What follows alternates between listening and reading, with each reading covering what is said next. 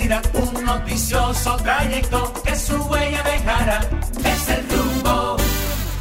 Muy buenos días República Dominicana y buenos días al mundo. Está al aire otra entrega de este su espacio, El Rumbo de la Mañana, y estamos aquí como cada día, desde ahora hasta las 10.30, con los principales comentarios, análisis y entrevistas de todo el acontecer político, económico y social, tanto de República Dominicana como de los temas internacionales. Para un servidor, Elvin Castillo, y todo el equipo que me acompaña, es un honor y un privilegio reencontrarnos en este ejercicio comunicacional que realizamos cada día, donde el principal objetivo que tenemos, dentro de varios, ¿verdad?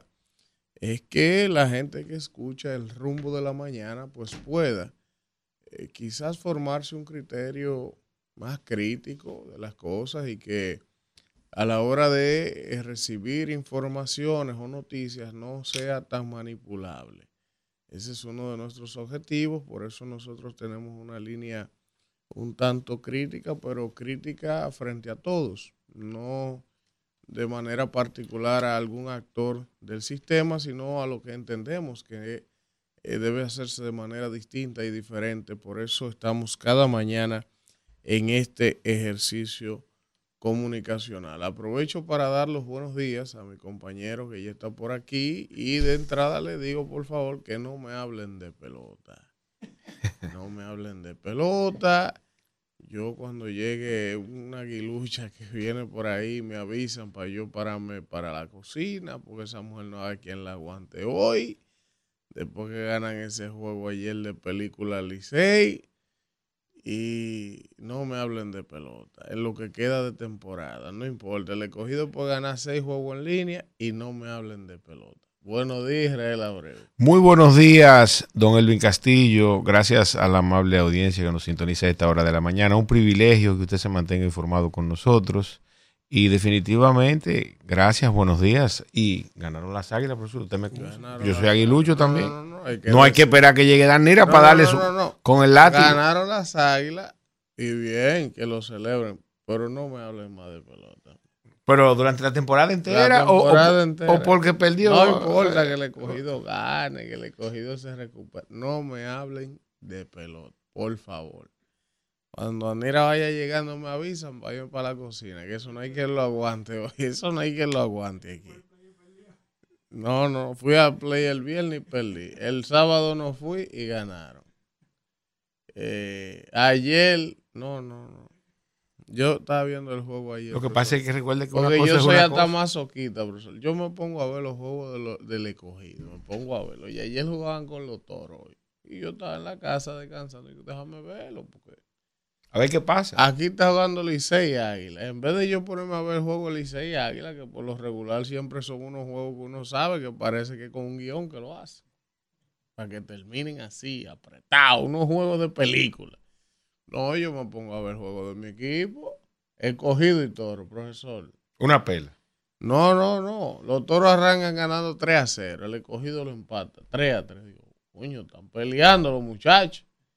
Sol base llena sin out, no anotan. Tercera y primera sin out, no anotan. Oiga, un desastre, profesor. Que quería meterse en el televisor. No, no, no, no, Igual que el viernes cuando fui al play. Yo, yo estaba, tuve al tri de buscar que me buscaran un guante y unos clavos para yo bajarme yo a jugar. ¿Okay? Claro que hace seis errores en cuatro innings. Eso fue el viernes. Una vaina. Yo en mi vida, yo jugué mucha pelota y nunca vi un juego de un equipo que hiciera seis errores en cuatro innings. Ni planificando. No. Pero está bien. Tiene un claro ahí, profesor. El llanto rojo. El cabello. Sí, de que de la cana, profesor. El llanto rojo temprano en la temporada. Pero ya estamos acostumbrados a eso. Miren, vamos con los titulares. Qué barbaridad. Lo peor de todo no es, tener que aguantar la cuerda. Profesor, antes de que usted entre con los titulares, ¿usted oyó cómo están los, ciudadanos de ASO? Sí, yo voy a hablar de eso hoy. Ah, bueno, porque está interesante. De, que eso fue Dios que...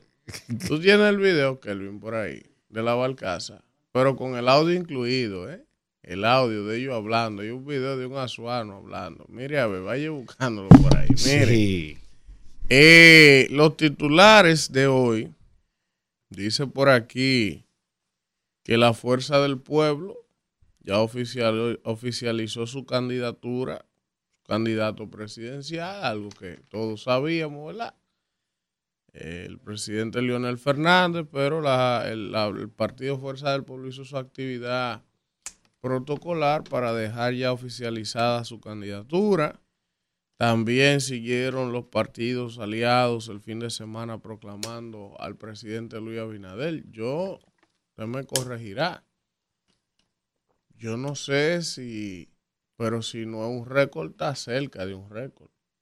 Luis Abinader va ahí como en 20 boletas como candidato. Yo no, yo sé que el PLD en su momento tuvo muchos aliados también pero yo reitero, si no es un récord, debe estar cerca de un récord. Yo voy a investigar ese dato. Porque, porque ayer, el fin de semana el Partido Reformista también lo proclamó, el PRI también lo proclamó, evidentemente el Partido del Toro, que era aliado del PRM ya, pero él de verdad anda cerca de los 20 o 21 partidos. 20 o 21 partidos. Va a aparecer la cara del presidente Abinader en las próximas elecciones de mayo y evidentemente aunque mucha gente trate de, minimizar algo como eso o de restarle importancia, no, para nada. El hecho de que un candidato presidencial aparezca en más de 20 boletas, o sea, en una boleta en más de 20 partidos, la carita, hasta por error el que no va a votar por él vota. Y eso es una ventaja definitiva. Por eso mucha gente dice, pero ¿por qué, por qué si él está tan alto? Está pactando con tantos partidos. No, es que, es que eso nunca está de más. Ah, ahí se capitalizan hasta los errores. Claro, hasta los errores se capitalizan y además usted tiene que trabajar como que está tercero, aunque usted esté adelante. Y evidentemente, a veces oigo mucha gente de la oposición quejándose, oigo, no, no, no, el poder es para usarse. Cuando el PLD tenía el poder, el PLD hacía lo mismo. Lo que a ellos hoy se le olvidó. El PLD llevaba a todos los aliados posibles, debilitaba a todos los partidos opositores posibles, y esa es la práctica del poder. Eso, esa es la naturaleza del poder. Pero nada, miren, dice aquí que la República Dominicana fue el, el, tercer receptor de remesas de América Latina y el Caribe. Vamos a ver en qué periodo. En el año 2022, exacto. Tercer sector. Eso es evidentemente importante. En mis... Creo que está México por eh, delante. sí, claro, México tiene que estar en los primeros, primeros dos lugares. Eh, pero dentro de mis anhelos locos que yo tengo con relación a ese tema de la remesa, a mí me encantaría ese dato de que la República Dominicana fue el tercer receptor de remesa de América Latina y el Caribe, ¿verdad? Pero que la economía nuestra no descansara tanto en la remesa. O sea, a mí me encantaría, perfecto, que los hermanos envíen, que lleguen, los familiares manden su remesa, que sea una cantidad importante, más de 10 mil millones de dólares al año, pero que la economía dominicana no estuviera esperando esa remesa como un eslabón fundamental de su estructuración económica. Óyeme, la remesa y el turismo son prácticamente el motor de combustión. prácticamente no son. El motor de combustión de esta economía. Entonces, ¿cómo es que yo no entiendo? ¿Cómo yo, yo no puedo asimilar que los actores políticos de este país, todos los actores, todos, ya vean la remesa como, como, un componente obligado y seguro. O sea, de que esa remesa van a llegar. Esos cuartos van a llegar. Esos cuartos van a llegar y sobre la base del ingreso de esos cuartos nosotros estructuramos, es que eso no puede ser. Podemos comprometer eh, quizá en alguna medida las divisas y, las importaciones de un país, así como se está manejando. Definitivamente, claro. Eso es una locura. Si nosotros, por ejemplo, dijéramos, vamos a hacernos de cuenta que esa cantidad de dinero no nos va a llegar. Y vamos a fortalecer el sector agrícola. Vamos a fortalecer el sector agrícola. Vamos a, vamos a exportar. Vamos a, vamos a poner aquí vaina de ensamblar, vaina de tecnología. Vamos, a fortalecer la zona Vamos, o sea, vamos a hacer una serie, vamos a hacer unos esfuerzos extras como diseñando un escenario de que un año las remesas se cayeron un 50%. Vamos a hacer ese esfuerzo. Si eso ocurriera, entonces cuando llegara la remesa en las dimensiones y las proporciones que están llegando, la economía dominicana tuviera otra realidad. Y otra cosa muy importante, Elvin, de lo que tú estás citando. Nosotros estamos circunscribiendo en este caso de manera específica a la estabilidad de una nación de manera específica. En el caso nuestro, nos circunscribimos a la estabilidad macroeconómica y microeconómica del gobierno norteamericano y del Estado norteamericano. Y de Estados Unidos como nación. Cualquier gripe en Estados Unidos, como yo siempre he dicho, aquí tenemos tuberculosis, profesor. Eso es así. Miren, la policía aumenta salarios a sus miembros desde este mes. Vamos a ver cuáles son los nuevos salarios que le van a poner a, a los policías. Dice aquí que fue una promesa de campaña del presidente, y hay que decirlo. El incremento va desde los 500 dólares prometidos hasta 102.957 pesos para el director de la entidad. Desde octubre los rasos y conscritos van a ganar 29 mil pesos. Eso está muy bien. La Policía Nacional informó este domingo que el gobierno hizo efectivo este mes de octubre el aumento salarial de 500 dólares, como había prometido el presidente Luis Abinader, a los rasos y conscritos al igual que dispuso otros aumentos escalonados a los demás miembros de la entidad. A la tasa actual, ese monto equivale a 29.025 pesos. Dice por aquí que, por ejemplo, que en lo adelante los cabos van a recibir un salario de 30.693 pesos, los sargentos 32.504 pesos y los sargentos mayores 34.346 pesos con 29 centavos. También los cadetes cobrarán 30.174 pesos. Los segundos tenientes, 35.921. Los, eh, esos son los segundos tenientes. Los primer tenientes, 37.000 pesos. Los capitanes, 38.724. Los mayores, 39.889. Y tenientes coroneles, 43.158 pesos. Los generales van a cobrar 54.297 y el director de la policía 102.957 pesos. Miren, a mí me parece eso sumamente importante, primero porque el presidente hizo esa promesa en campaña y la ha cumplido. Ah, muchas veces los candidatos hacen promesa de campaña y luego no la cumplen y eh, somos muy vehementes en señalarle eso. Entonces, cuando hay una promesa de campaña que sí se cumple, hay que saludarla, hay que decirlo. Eh, eso está muy bien, profesor. Ahora, falta una parte. falta una parte de la pata de, esa creo, creo que lo que se ha estado tratando de hacer con mejorarle el salario a los oficiales, a los policías, es importante, es necesario. Evidentemente, al igual que los policías, hay otros sectores que necesitan una mejora salarial también. Yo sé que son muchas demandas, que el gobierno no puede todo de manera simultánea pero, pero, pero, hay que recalcar lo siguiente. No vayamos a pensar que con el solo hecho de mejorarle el salario a los policías, ya el problema de la policía va a quedar resuelto. No, no, no. Son problemas profundos, de largas raíces, y esa reforma policial tan anhelada por todo el mundo, se han ido dando pasos. Yo eh, tengo que reconocer que yo era y hasta ahora sigo siendo poco optimista con los resultados de ese proyecto de reforma, pero hay que ser justo. He ido viendo avances. Por ejemplo, hay una academia que no existía, solo estaba la de Atillo. Ya se ha inaugurado una, aunque yo tengo mi cuestionamiento con eso, porque esa vaina la hicieron en, Cabrera, eh, por ahí por Nagua, en un hotel pagando una cantidad de dinero que uno entiende que con lo que se está pagando de alquiler por ese hotel se hubiese podido construir una academia.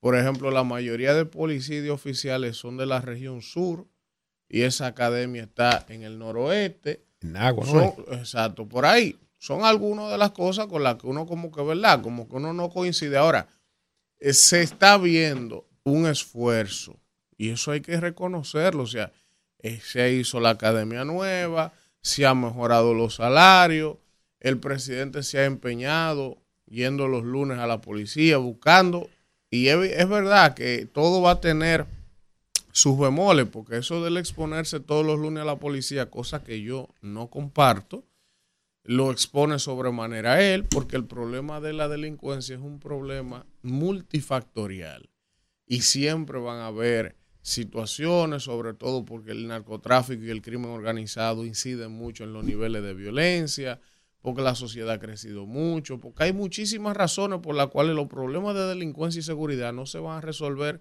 con una sola medida. Pero lo que sí quiero dejar Israel sobre la mesa planteado es que en realidad eh, se han visto los esfuerzos, se ha, visto el esfuerzo de, mejorarle los salarios, de, hacer una academia nueva. ¿Tú entiendes? O sea, hay un esfuerzo ahí y, y, se está viendo la voluntad de hacer algo en cuanto a ese tema. Tú sabes que a mí me gustaría ver mañana y ojalá que eso lo podamos analizar mañana en virtud del comentario que tú acabas de hacer al respecto del aumento salarial de los policías es cuáles son los deberes y obligaciones de los policías al respecto del aumento en las remuneraciones que están recibiendo. Porque al final, ¿verdad? Un, un aumento de salario puro y simple no produce necesariamente ningún resultado. Lo hemos visto en los últimos 12 años, en los últimos 10 años, en el sector educativo. Entonces, ¿qué resulta de todo esto? Al margen de, que sí, de que vemos bien un aumento de salario y de que se cumpla con un compromiso de la palabra empeñada en ese y en todos los sectores, eh, que debe verse entonces, y nosotros debemos evaluar como ciudadanos, y que inclusive se pueda monitorear, ¿verdad? La eficiencia del el desempeño policial de cada uno de los miembros de la policía. Porque si no, tú sabes qué va a resultar eso, en un, en un encarecimiento para el ciudadano, que es quien termina pagando, ¿verdad? De manera directa e indirecta los servicios de seguridad que se brindan a través de la Policía Nacional. Yo espero de verdad, Elvin, Que, el, que el gobierno se aboque no solamente a decir esta parte, sino a que se le dé seguimiento a los deberes formales que, debe el policía en ocasión de recibir la remuneración parece, que, le fue aumentada. Me parece interesante el, el planteamiento que hace porque es verdad, es verdad, o sea, sí que bueno, se está haciendo el sacrificio en una economía complicada para tú hacerle aumento a un sector, ¿verdad? Que entendemos que es una prioridad y que se necesita, ¿verdad? Ahora, además de ese aumento, eh, cuáles van a ser eh, eh, las nuevas, los nuevos procedimientos, protocolos, las nuevas funciones de cada uno de esos oficiales. Se supone que no puede ser solo el aumento, sino debe haber un nuevo manual, en los horarios, cómo es que este asunto va a funcionar, porque si estamos cambiando el asunto, ¿verdad? Debe ser todo. y estamos asumiendo un costo importante. Y estamos asumiendo un costo, porque, porque te tomo la palabra totalmente. Lo que me llegó a la mente cuando tú hacías ese planteamiento es lo que ha pasado con la ADP y los profesores. Es lo que ha pasado con la ADP y los profesores. O sea, coño, está bien, bien el aumento. Ahora, ¿qué nos van a dar para atrás? Porque si nos basamos en la experiencia de la ADP y los maestros del sector público, eh, las estadísticas son dramáticas de la calidad educativa de nuestros niños en las escuelas públicas. Y sin embargo, cada vez que hay un recurso disponible del presupuesto de educación, los maestros lo que quieren es aumento. es aumento. No, pero qué barbaridad es esto. ¿Y tú, y tú sabes? ¿Qué fue lo que pasó, profesor? No, no. Un, un, aguilucho que pasó. Un mensaje que me llegó aquí. Mire, entonces, eh, vamos a seguir con los titulares. Miren, Dice aquí que eliminan dos días de licencia por paternidad. Eliminan dos días en la licencia por paternidad. También el Banco Central reitera que la economía está recuperando el crecimiento.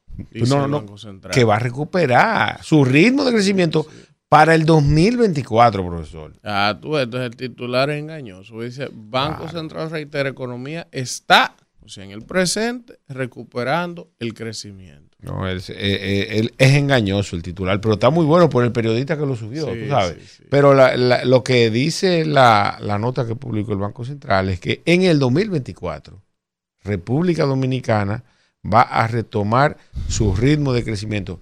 Eso esperamos, porque tú sabes, Elvin, vuelvo y te reitero, que, no, vuelvo y te reitero, no, ese comentario lo hiciste tú, fue, realmente. Me voy a basar en lo que tú dijiste que si seguimos sustentando nuestra economía, ¿verdad? En remesa, Y en los servicios turísticos, bueno, pues lamentablemente ese ritmo de crecimiento para el año 2024 no necesariamente va a mantener el ritmo que en años anteriores había tenido de un crecimiento de un 5, 5.5, un 6%.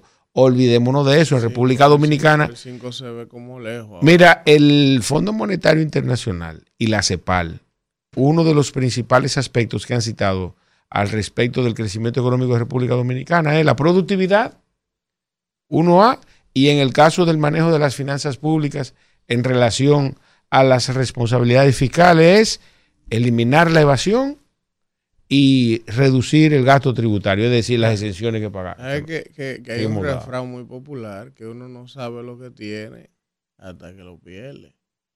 Sí, y hasta que a uno no le toca eso. Porque yo recuerdo que uno nos acostumbramos tanto a que cada año crecíamos un 5, un 6, el que desconocía lo que eso implicaba desde el punto de vista real de, la economía. Y el efecto de, eso. El efecto de eso. Uno ya se encontraba el 5 como chin. Uno, decía. Pero siempre crece un 5. Siempre un 5. Entonces uno veía que, que China está creciendo a un ritmo de un 7. Y uno decía, oye, había, yo recuerdo que había mucha gente que con escepticismo decía, oye, qué habladores. Dije que, dije que China está creciendo un 7 y dije que nosotros estamos creciendo un 5.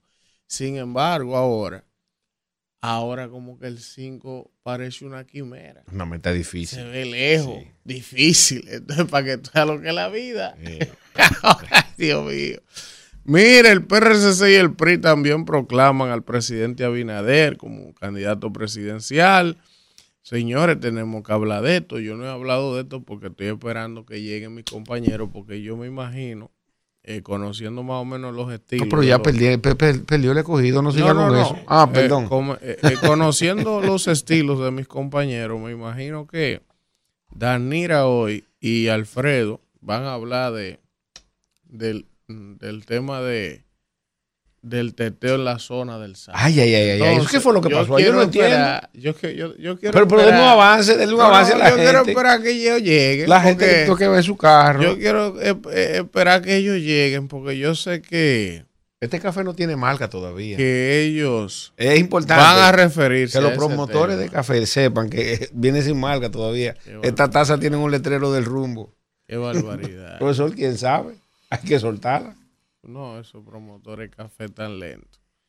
Miren, eh, señores, eh, voy a dejar el tema del teteo de la zona. Doña, muchas gracias por el café, definitivamente. gracias, María. hay, que ponerle, hay, que, ponerle marca al café. Para cuando llegue Danir y Alfredo, que yo estoy casi seguro que en sus temas centrales va a estar eso. Entonces yo prefiero que ellos lo abolen. el teteo. la gurrupela. La Gurrupel y la Yibullinga se mudó a la zona colonial. Hizo un desastre el sábado ahí. ¿Eh? Pero está bien, miren. Emergencias siguen abarrotadas por los casos de dengue. Proconsumidor pone en marcha operativos por el Viernes Negro. La vicepresidenta entrega en el sur un politécnico para 500 alumnos. Bien. Dice por aquí que el PLD completa la escogencia de candidaturas para las elecciones. Y aquí está lo que voy a hablar en mi comentario. Un fuego afecta a la barcaza que opera en los negros de Aso. Diablo, bro. Qué sal tiene esa gente. Encontraron el videito para que tú digas un asuá, no regado. Ahorita en el comentario lo vamos a poner. Miren, el presidente Abinader promulga la ley 6023 para administración de bienes secuestrados eso hay que verlo en detalle, a ver, ¿verdad? Lo que implica eso. ¿Cómo es que se van a repartir ese bicocho en buen dominicano? Vamos a Porque detrás de, de toda acción existe un interés, profesor. Yo no sé qué es lo que la productora hace mandando pizarra, porque ya hablamos temprano de eso. no entiendo cuál es el afán. Eh, ayer los gigantes le ganaron 5 a 4 a las, a las estrellas, las águilas 9 a 8 al Licey y los muertos del equipo mío perdieron 7 a 4. Pero hábleme de las águilas, ¿cuánto a cuánto fue que ganaron? 9 a 8. ¿Y en qué posición nos encontramos según esa pizarra, profesor? No, las águilas, la pizarra no está ahí. Están los resultados. Averígüese eso, pa. no es por nada, ¿usted me entiende? Los tanques de Israel llegan a las puertas de la ciudad de Gaza, Mientras la ONU alerta de bombardeos cerca de hospitales. Qué barbaridad. Yo quiero ver qué dijo Manuel sobre eso. Gaza recibe mayor, su mayor cargamento de ayuda hasta ahora. Los muertos superan ya. Déjeme ver esto. Qué barbaridad. Los muertos superan ya los 8 mil. El primer ministro israelí Benjamín Netanyahu sigue con lo que llama una segunda etapa de la guerra. Netanyahu dijo el fin de semana que estuve monitoreando ese tema. La segunda ola de que Esta es la segunda guerra por la independencia de Israel. Y que ellos no van a descansar, que ellos no van a detenerse, que no importa lo que diga la ONU, que no importa lo que diga Irán, que no importa lo que diga el Líbano, que no importa. Lo ellos van a Ucata debajo de la piedra, cada uno de los integrantes de Hamas, abajo, arriba y donde quiera que se metan. Porque es lo que está en juego, es la vida y la supervivencia del Estado de Israel. Y esas declaraciones, evidentemente, que son eh, preocupantes, ustedes saben que yo, desde el día uno que estalló ese conflicto, de la forma en la que estalló, he expresado aquí que estoy de acuerdo con el derecho que tiene Israel a defenderse, evidentemente lamentando las víctimas inocentes del lado palestino, que no deberían tener nada que ver con eso. Pero eh, en todos los conflictos bélicos en la historia de la humanidad, siempre hay bajas civiles de gente que no tiene nada que ver con eso y que uno no quisiera que ocurran. Yo no justifico con eso, ¿verdad? La guerra, pero sí, pero sí creo. Fíjate, por ejemplo, ayer eh, los líderes de Hamas hacían el siguiente planteamiento, para que tú tengas una idea de, lo complicado que es el tema, porque cuando tú te vas de un lado y te vas del otro, ves eh, extremismo, ves declaraciones que te chocan, pero es complicado, yo insisto, porque esto es una guerra de un Estado contra un grupo terrorista. Entonces, fíjate el planteamiento de negociación que hacen los líderes de Hamas el fin de semana yo le suelto los 203 rehenes que le tengo, que le cogí. Si ustedes sueltan todos los palestinos que ustedes tienen presos en las cárceles israelíes. Y eso no es un planteamiento de negociación real. O sea, primero tú no puedes englobar que todo el palestino que te ha arrestado en una cárcel israelí es una víctima. Tiene que determinar si cometió algún delito, si ¿Tú me entiendes? Y no es lo mismo tú tener una persona que probablemente, lo desconozco, ha sido presentada ante un juez, se le ha llevado un proceso, a un rehén que tú tienes. Sí. o sea, no es lo mismo. Claro, no, no, digo, no digo que no puedan haber abusos, que, puedan haber palestinos apresados de manera. Que pueda ser relativamente cuestionable el hecho de que estén detenidos. De que estén detenidos de alguna manera ilegal pero tú planteas eso sobre la masa de una negociación, hermano. Que es totalmente ilegítima. Tú agarraste y saliste a la calle y secuestras gente. No, eh, no, Con esa no va a negociar nadie, profesor. Eso es así. Tú puedes estar seguro que, que el Estado israelí fácilmente no recibe el mensajero hmm. que va a llevar esa idea. Miren, ofrezco, pero la doña no le echó azúcar a él. Yo me lo bebo mal, bro. Uh. Pero ¿y qué es esto? Dice aquí que los resultados de las elecciones regionales en Colombia. La doña de los toros. Carlos Fernando Galán es el nuevo alcalde de Bogotá. Dice él, llegamos para impulsar una revolución del orden y el respeto. El candidato del nuevo liberalismo duplicó en la votación a Juan Daniel Oviedo y a Gustavo Bolívar. Federico Gutiérrez es el nuevo alcalde de Medellín. Y yo tengo que investigar un poquito, pero asumo que es probable que sí, pero no tengo el dato. Porque cuando viene a ver este muchacho tiene que ser hijo de Luis Carlos Galán. Fácilmente. O familia, sobrino, ¿verdad? Hay que investigar eso porque, porque ustedes saben que Luis Carlos Galán fue aquel candidato presidencial muy querido en Colombia que eh, Pablo Escobar y el cartel de Medellín asesinaron en vísperas de unas elecciones presidenciales en Colombia por su discurso antinarcotráfico, antiviolencia, prometiendo por todo Colombia que iba a extraditar a los carteles, a los narcos y todo eso. un hombre en un momento, estamos hablando de los 90, finales de los 80, donde eh, el, auge del narcotráfico. El auge del narcotráfico en su apogeo, el nivel de poder que tenían era hasta En esa época, Pablo Escobar y el cartel de Medellín llegaron a poner de rodillas al Estado colombiano, o sea, al presidente, a los jefes del ejército, de la, o sea, no podían, no podían con ellos a tal punto que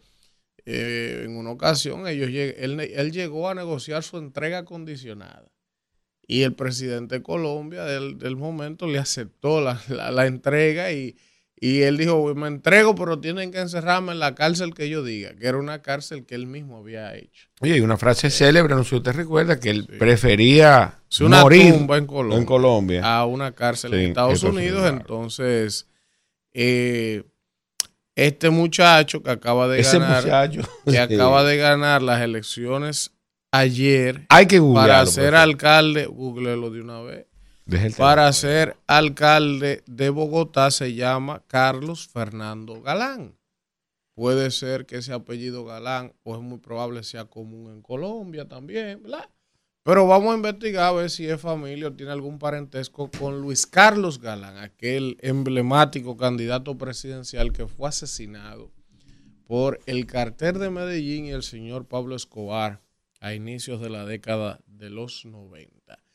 Vamos a hacer un contacto en este rumbo de la mañana para ver, porque mire, por ejemplo, Kimberly eh, no ha llegado porque Kimberly amaneció en la emergencia con su bebé más pequeño, que estaba malito, con fiebre y cosas. amaneció, nos escribió anoche tarde, todavía en la madrugada estaban ella y Jason en la clínica con el bebé. Entonces, el señor de la cruz Puede ser que esté borracho a esta hora. si estaba con la gurrupela, tiene que estar con, la gurrupela en la zona. Saludos, ah, Alfredo. que era el presidente del, del, del, príncipe del pueblo de Galilea. Ah, verdad. sí. director ejecutivo del partido. ejecutivo del partido. Entonces, cuando en la zona, él estuvo desde el sábado ahí endrogándose con todos esos bandidos. y por eso no ha llegado hoy ese maldito, como dice él. Entonces la señora Caminero, me encuentro raro que no haya No tiene que estar celebrando. El, el, triunfo, de las águilas. no creo. Sí, sí, sí. Porque Maddy la tiene sazonada. Maddy es la recién nacida. Ya, ok. Usted no le da ni, ni, ni, ni pie ni cabeza. Fácilmente la trae con su, con su ropita de las águilas. no, entonces, eh, pero nada, vamos a seguir aquí en este rumbo de la mañana. Cuando son las 7 y 29 hacemos un contacto y regresamos en breve. Rumbo de la mañana. Bueno, regresamos en este rumbo de la mañana cuando son las 7 y 32 minutos y eh, nuestro equipo de producción de inmediato, ¿verdad?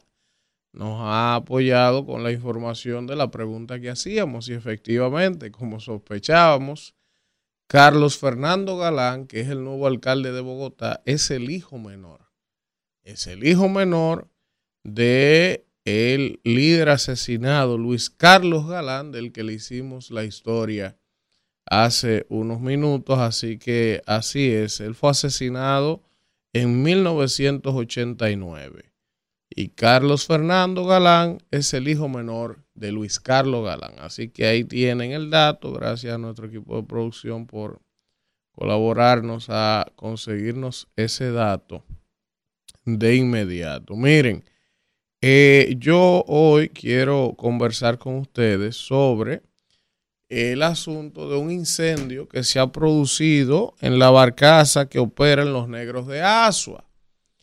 Eh, esa famosa barcaza, esa famosa barcaza que es operada eh, de matrícula turca, que se llama Carandes Powership eh, Carandes Powership, la empresa Powership Dominicana, unas barcazas que son de matrículas turcas, que ustedes se acuerdan todo el problema que hubo para poder establecer esas barcazas ahí en esa zona de Asua, porque los comunitarios no querían esa barcaza ahí, porque para quienes no lo saben, y les invito, si no me lo creen, la playa de los negros de Asua,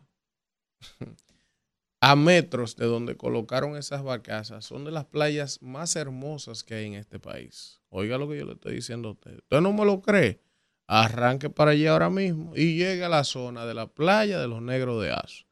Una playa evidentemente silvestre, todavía no ha sido desarrollada ni explotada turísticamente y es una de las playas más hermosas de este país. Pero además de eso, hay un parque nacional que está en la zona de amortiguamiento muy próximo a donde se decidieron instalar estas barcazas.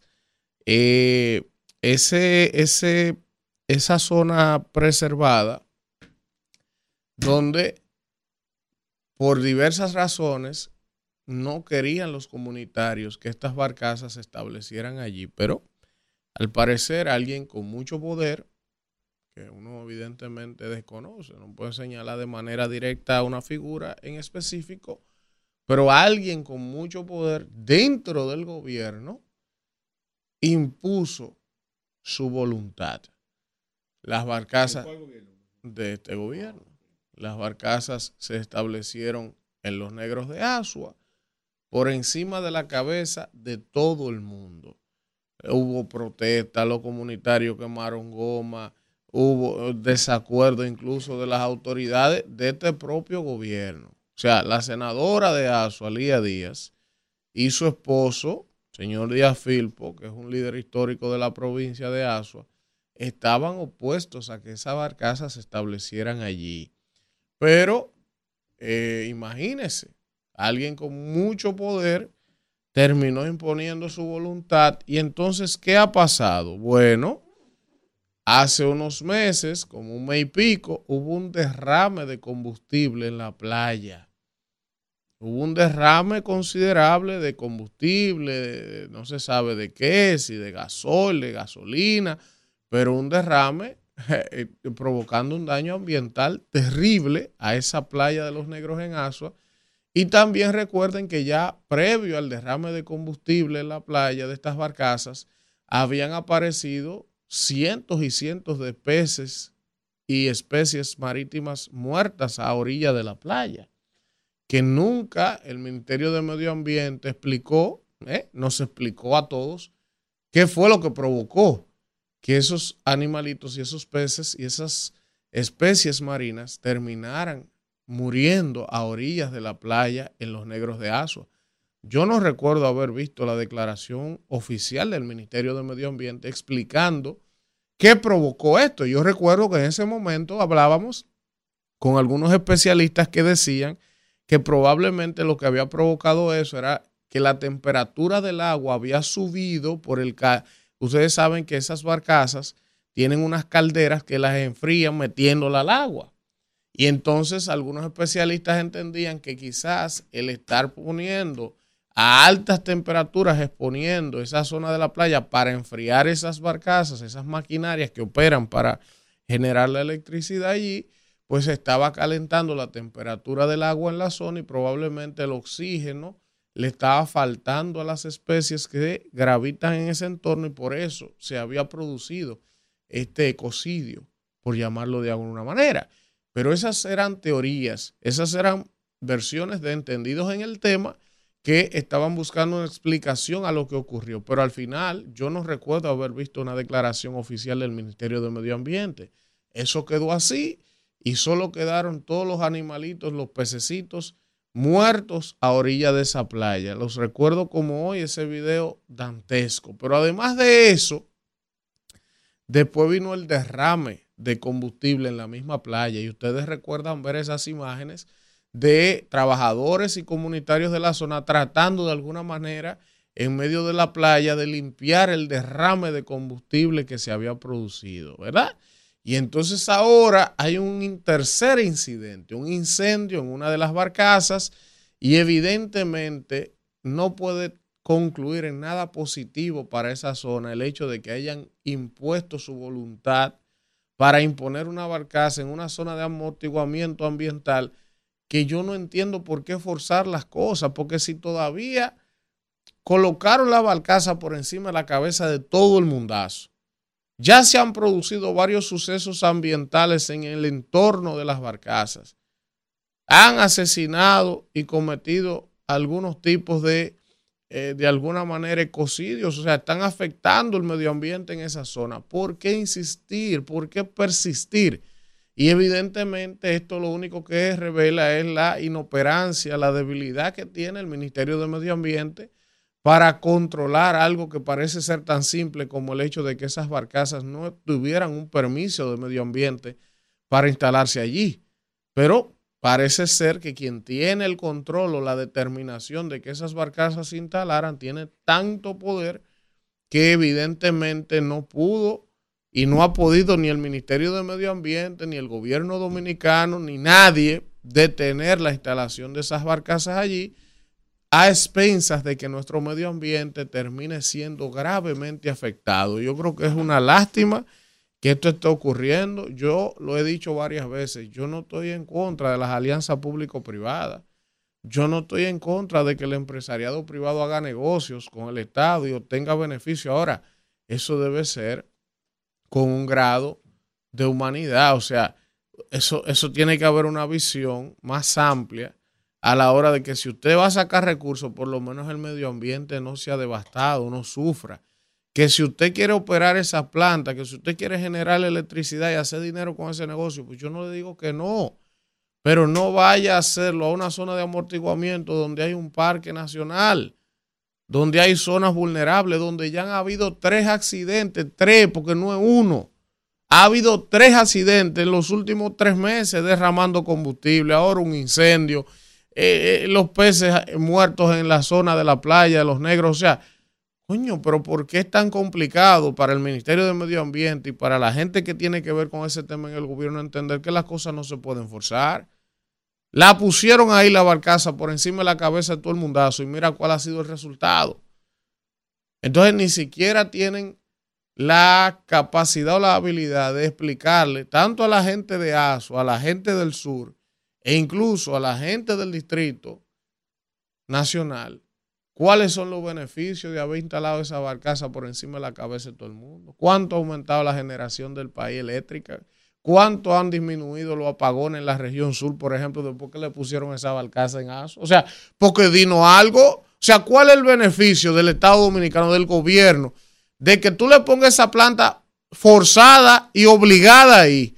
Que haya habido tres problemas en tres meses medioambientales y ni siquiera le han explicado al país en qué que mejor y beneficia, por ejemplo, a la región sur que hayan puesto esa vaina por encima de la cabeza de todo el mundo ahí.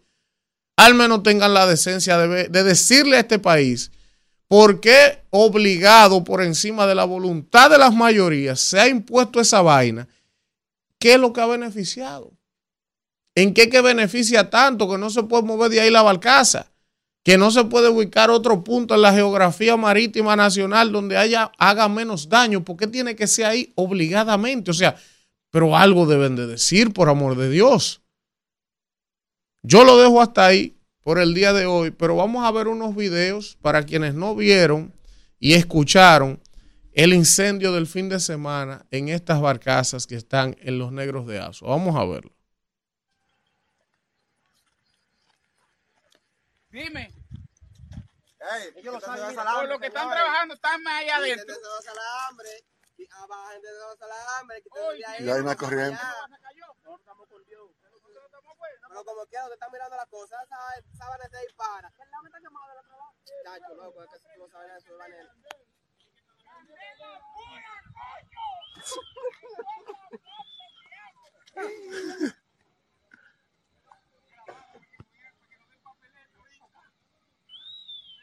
¡La coño! Ay, ellos mira, ellos Está bien, que se queden ahí, que se queden al agua. ¡Ey, coño! ¡Va bombardo! Una alarma sonando así. Eso no Debe tiene- estar eso todo el mundo activo voz. ya. Que no tiene voz. Eso alarma es una bocina. No son llega aquí, señores. Está cogiendo candela la barcaza. Ahora, no, no un fueguito. No un fueguito. Que es un, es un fueguito, y es fácil. Que no es chiquita, es lo que le quiero dejar dicho. ¡Candela viva, coño! Rumbo de la mañana. Bueno, regresamos, regresamos en este rumbo de la mañana. Señores, pero miren qué perverso. eh. Yo voy a mandar esta foto para que Kelvin la ponga.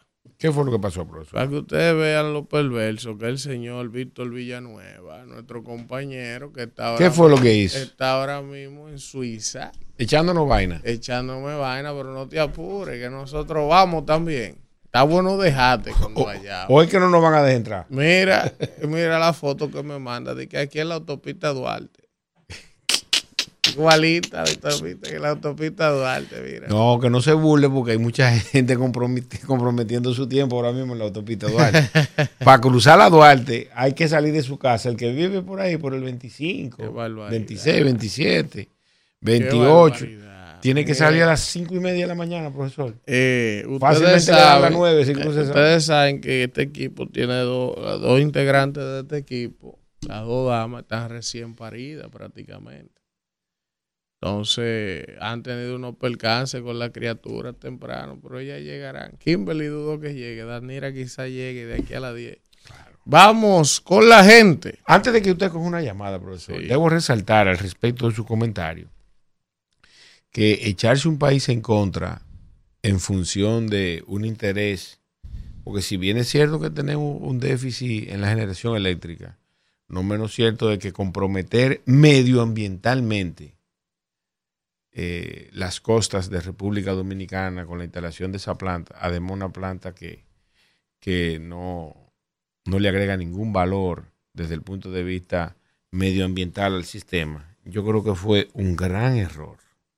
Un error que le puede costar caro, profesor, al PRM en esa Bueno, zona. yo no sé, porque eh, yo lo que quisiera saber es, o sea, ¿por qué el force? O sea, porque ni siquiera le explican, al Valle expliquen, digan, mire, es que esas dos barcazas aportan al sistema de generación tanto mega, con eso nosotros abastecemos tanta hora de luz al sur, eh, es necesaria, eh, porque es la única forma, o sea, es la más rápida, pero digan algo, o sea, no puede ser una vaina impuesta, la vaina haciendo un daño medioambiental y nadie dice nada, o sea, yo no comprendo esa vaina, pero Y- está y- bien. Y, y ahorita que no se quejen, cuando algún creativo averigüe todo el daño que está haciendo y quizás de manera directa lo que nos está costando esa planta ahí, profesor, bueno, quizás pagar. Bueno, vamos. No, no, lo de Batman es una cosa terrible. Usted no vio el video que yo subí de Batman. No, no. Usted ¿Qué no vio el video. No, pero de Kelvin, criado. búscalo para ponérselo a Israel. Pues yo ayer subí. Que ayer era domingo. Hoy yo me he encontrado un video de Batman. Batman, el superhéroe, abandonó la ciudad gótica y frenó un colmado de Santo Domingo. Profesor amargado por la batichica, bebiendo cerveza y cantando un disco Fernando Villalona, todo lo que da. Vamos, profesor. Yo subí ese video en Instagram, profesor. Eso tiene casi 200 mil reproducciones. Todo el mundo curándose. Dije, mira, mira, todo el que llega aquí se daña. Batman. A lo mejor estaba Batman atrás de los Vamos con la gente. atrás de los 200 En lo que mil. aparece Batman. Buen día, ¿quién nos habla y de dónde? Este país. Buen día, querido Elvis. Dios Oh. le bendiga. Hola, men. ¿Quién nos habla y de dónde? Les habla la perfecta desde Barahona. ¿Qué La tal? perfecta. ¿Y por qué que a ti te dicen perfecta? Tú sabes que nosotros los dominicanos nos destacamos por querer hacer las cosas bien. Ah, Y me representa mucho esa parte. ok, adelante, perfecta. Elvis, emitir un comentario porque me siento muy feliz de ver el progreso que tiene nuestro Barahona.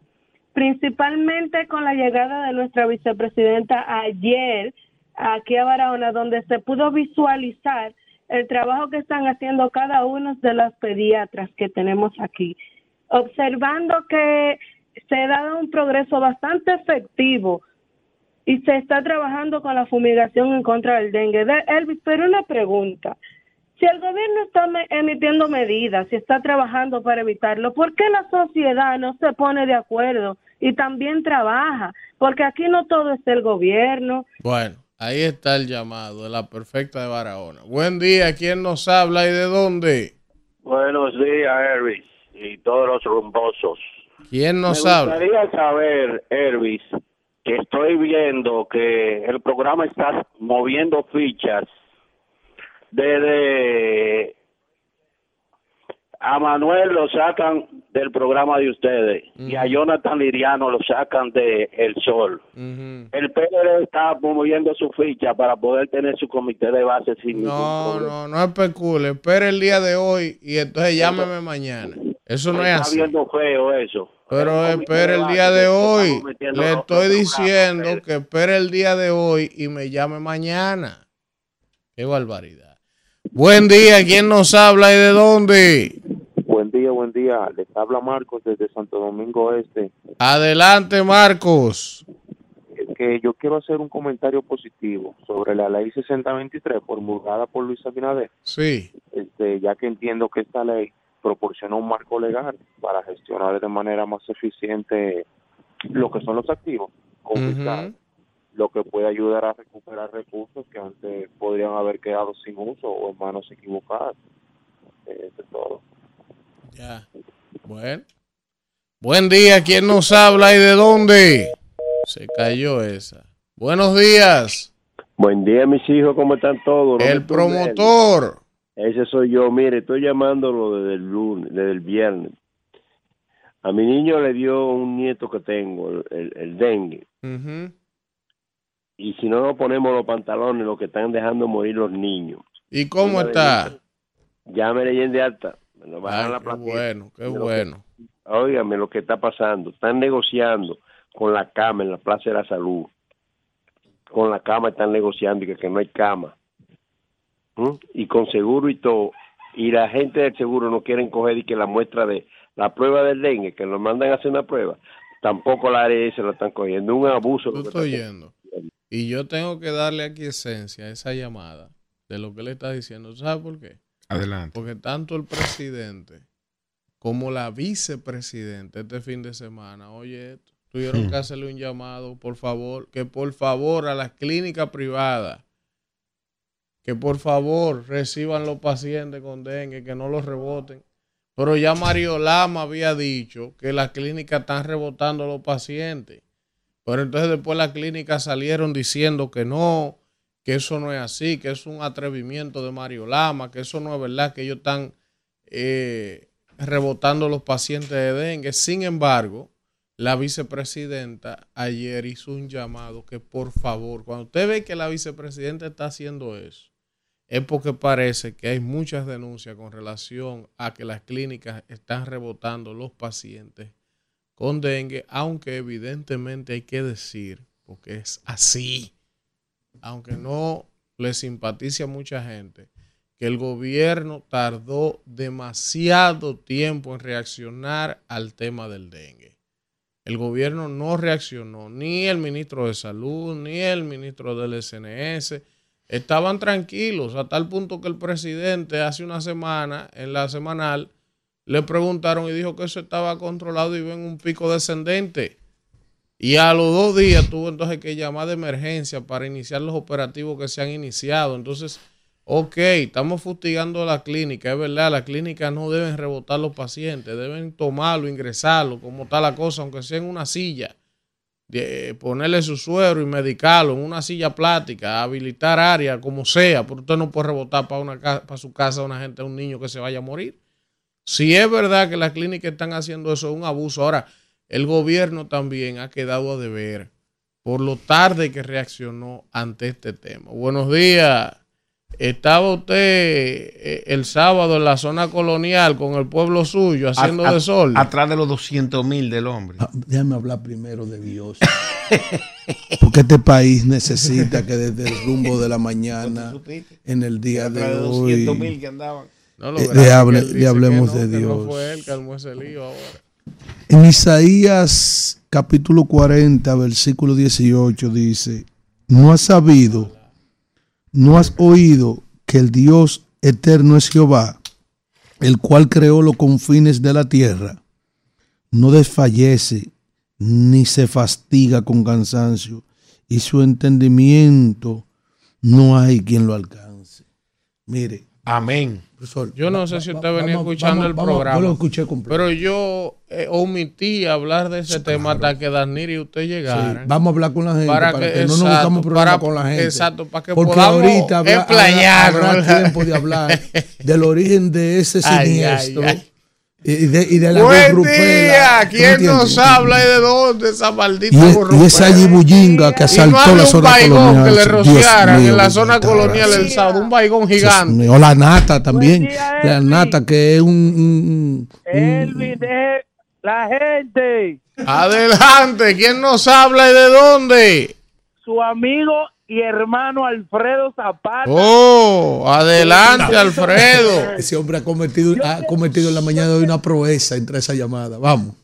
Yo quiero tocar dos temas breves. Primero voy a hablar un chin de presupuesto, porque hay una tripleta en el presupuesto, lo estaba ojeando este fin de semana.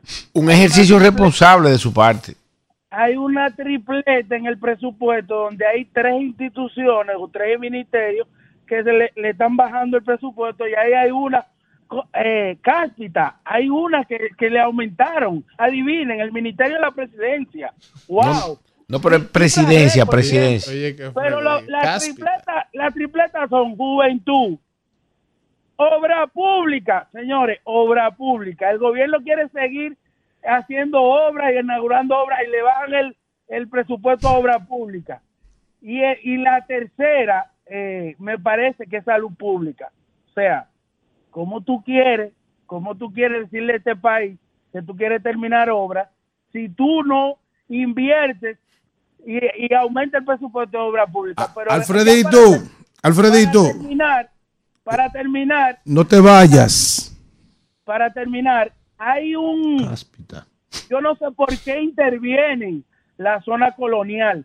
Si en la capital hay barrios que se ponen así o peor y no y, y- nunca lo han intervenido. Alfredito, Ah, profesor, pero que no es lo mismo. di- dice, dice Frankie Ruiz una salsa y todo comenzó bailando. Vamos. Vamos. Y entonces di que ayer mandan los suá y los linsen. Ayer. Oh, pero ¿y por qué el sábado en la noche ya se por le estar el todo. Porque, y me va a decir a mí la policía que nadie se enteró de ese desorden que hubo por hora en la zona colonial. Eso fue en vivo. Entonces di que llegan ayer, di que, di que los suelos le dice, ¿quién va a ir por ahí? Después que la gurrupela acabó en la zona. Se metió droga ahí. De Se todo. metió, fue en Se talento, dieron se se subían arriba de los carros. se dieron tiros, se mordieron, se aruñaron. Buen día. Se arrastraron. ¿Quién nos habla y de dónde? Hay gente que se quilla, que habla de, que de segregación social, pero esa crápula va a haber que hacer algo con Inadaptados sociales. ¡Malditos! Buen día. Samuel le habla desde Estados Unidos. Adelante, Samuel. Esa crápula debieron de quedarse en la madriguera de donde salieron. Y Baigón en la puerta para matarlo a todos. Malditos. Yo llamaba, yo llamaba a una emisora y usaba la palabra gurrupela. ¿Es tuya o mía? Cógela para ti. Oiga, porque eso es una gurrupela, una esterilla. Sí, un refajo de mula. No hay una cosa que hieda más que el refajo de una mula. Para que sepa, hermano, porque hay que tener timbales para usted ofrecerle al país cuatro años más bajo el desorden, el desmérito, el maltrato, el Ya desfalco, la traición hablando y el dolor que se le está ocasionando a nuestro país. Hizo un, hizo un crossover Vamos a escuchar, vamos a escuchar a la gente. Este programa es tuyo. Buen día. ¿Quién nos habla y de dónde? Ahí te gusta. Esto no es de Antonio de Payá ni RCC, de Montserrat. Esto es Adelante. Oye, Erwin, aquí hay un problema grande en Santiago con la fuerza del pueblo y su encuesta. ¿Cómo fue? Hay un problema grande en Santiago, van a impugnar. Salieron unos candidatos ahí que no lo conoce ni su madre. Ajá, de la fuerza del pueblo. Dejaron fuera el hijo de, de izquierdo. Al hijo de a Jariki, ese es mi hermano, Jariki Izquierdo. Lo dejaron fuera y dejaron fuera a Mariano Paulino, regidor actual.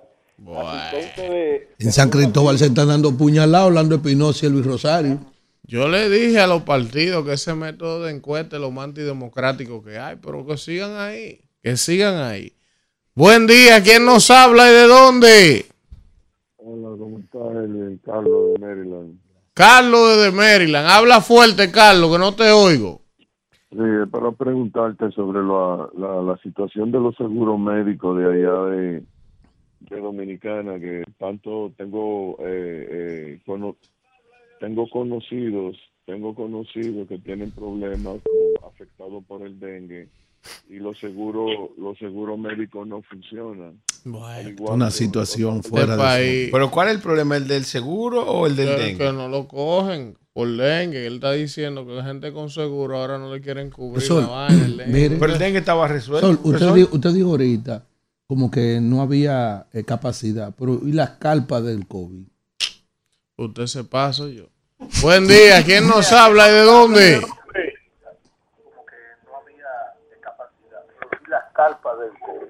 Ah, no, esto- está oyendo lejos. Ba- bájale un poquito. Buen el día. ¿quién nos habla y de dónde? Elvin, eh, buenos días, bendiciones para todos. Keaton García de este lado. Adelante, Keyton.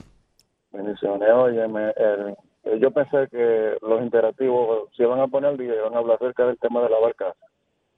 Pero no lo hicieron, esa es una. Déjame yo decirte otra cosa con el tema de los seguros. ¿Tú te acuerdas cuando estaba, eso fue en estos días recientes, el tema de, de, de- lo que estaba pasando con el COVID?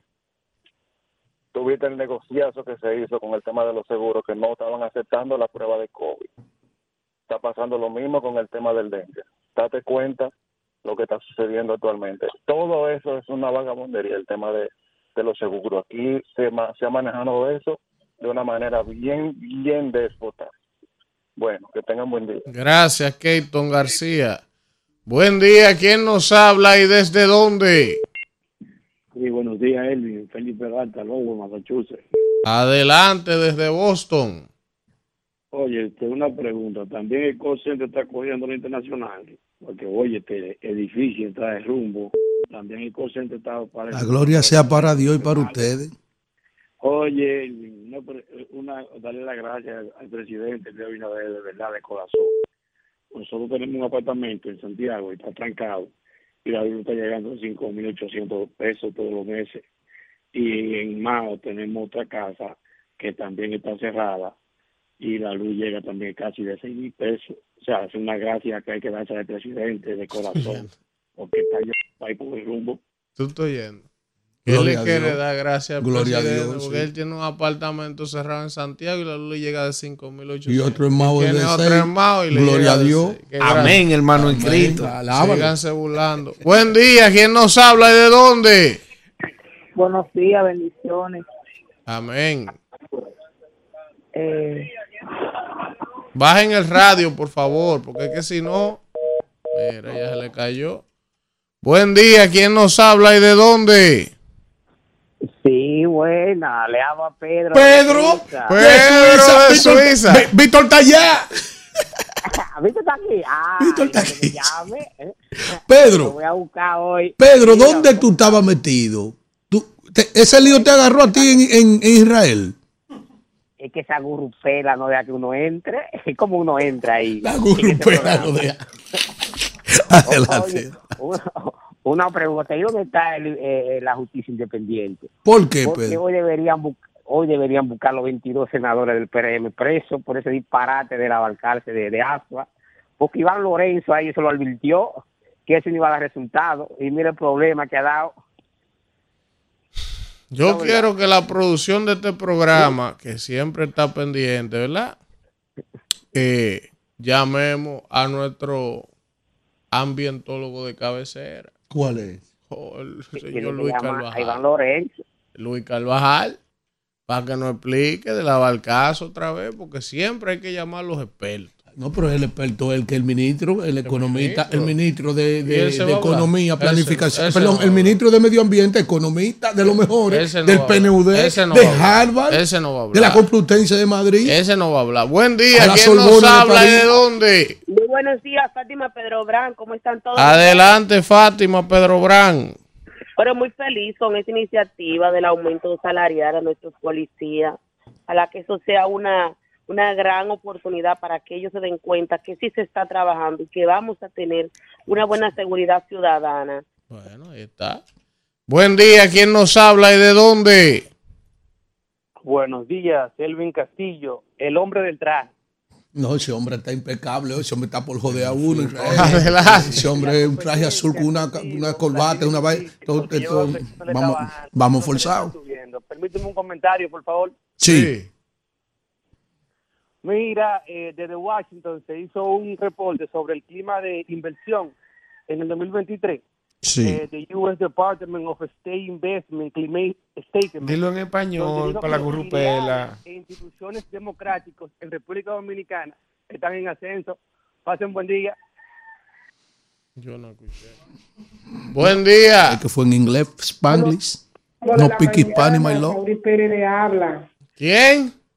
Sauri Pérez le habla. Adelante. Para dirigirme hacia el transporte escolar.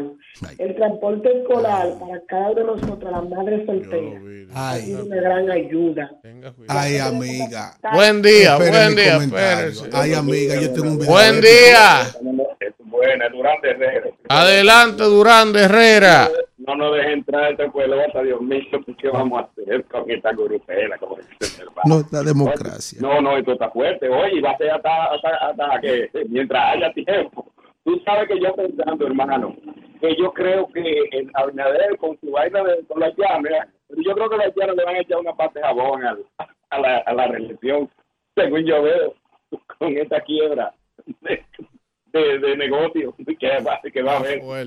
Mira, tú, tú viste, Durán, que lo- los haitianos están quemándole los productos de aquel lado a los que cruzan. No, no aceptan nada, es lo que te digo. Y ese es un mercado que eso no se va a sustituir de la noche a la mañana. Yo estoy yendo. O sea, los lo que quieren venir a comprar de este lado, ellos lo dejan. Y cuando cruzan con la mercancía, se la quitan y la queman.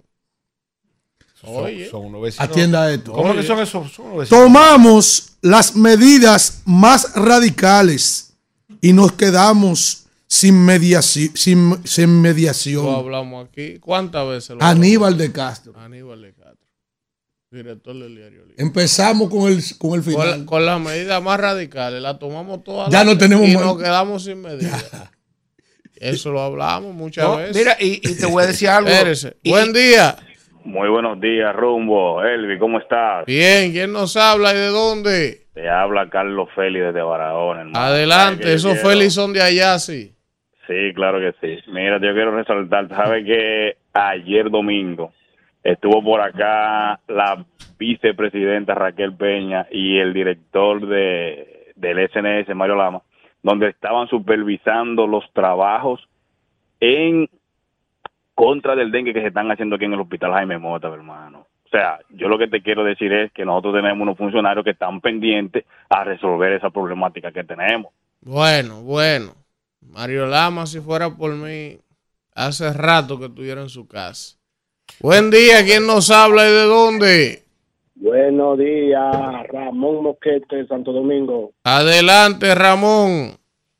Sobre los estudiantes del, del, del vehículo, yo me siento muy bien porque yo tengo dos niños que todos los días yo tengo que pagar 200 pesos para llevarlos a la escuela. Que real, profesor. Aunque haya lo que haya. A, eso es 100, pato real. a 104 millas Mire, vamos. Si vamos. no tiene dientes, no entra la Policía Nacional. Vamos con el chat. Con le el falta un diente, Sí, el profesor. video de Batman va ahora. Si le falta un diente, no puede entrar. profesor. ¿Usted ¿Y el para, qué video? está, ¿Y para qué está lo El del video de Batman, ¿usted lo vio? No, pero eso no tenía mal. Él estaba escuchando también, después de, ese, después de esa vi, canción, yo- Asesina sin matar. Asesina sin matar. Eh, Escuchó también. Pero ¿por qué después no se le sumaron el hombre araña y Superman. También. Por- ahora, profesor, ¿por quién era que estaba gritando Batman? Por- por ¿Por Gatúbela. Por Batichica Por Gatúbela. o por su marido Robin? Por Gatúbela. Porque siempre han acusado a Batman de que él Yo y creo Robin que, eran... yo creo, eran- yo- yo creo que Robin Eduardo Vance. Porque Robin era medio gay. Oiga, y estaba bebiendo romo ahí en la zona colonial y se, Lo daba, vamos a poner se daba ahora. en la cabeza así de Espérate, que vamos con vuelve el porque chat. yo te necesito. Vamos con el chat, vamos con el chat. Mire, está aquí Joel Alexander Bello. Mm. Gervasio Peña, el señor Edicli saludando. 733 ahí conectado ahora mismo el chat de YouTube del Rumbo. Está Joel Alexander Bello, Orchi Priva desde Suecia, Félix Medina. Dice Orchi que va a mantar amargado porque lo chapean. Natividad de la Cruz Ah, no, nos aquí, saluda. aquí lo desmantelan. Ah, no, rápido. Aquí sí. Está Ángel Ramírez, Jonathan Peña, Claudio Segura de Sevilla, Yeuri Juseta desde Nueva York. Dani Duvergé desde Los Alcarrizos, dice Elvin, el mercado de Los Alcarrizos, habla de eso, por favor. Qué barbaridad. Ángel Ramírez está por aquí, Fidel Guzmán. También está Yeuris Uceta, Eduardo Castillo Turbí, Tirso de León. Diomedes de la Cruz nos saluda desde Nueva York. También está por aquí Ángel Ramírez También con nosotros Saúl David Ramírez, Félix Medina.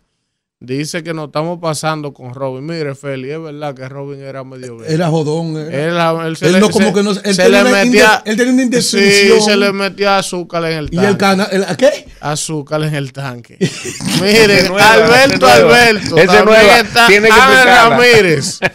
Está Yacaira Familia en sintonía. Qué barbaridad. Está por aquí también el gordo de los números, pero no me digas que, que tú das números, gordo. Sí, para que no vaya acá con mantequilla. Numerólogo, no numerólogo. Bueno, Maestro Cristian Casablanca. Está por aquí Carlos Jiménez. Dice Larry King, 109 intentos y no hubo forma de entrar. Está Marcos Tapia, Raiza Aquino desde Suiza.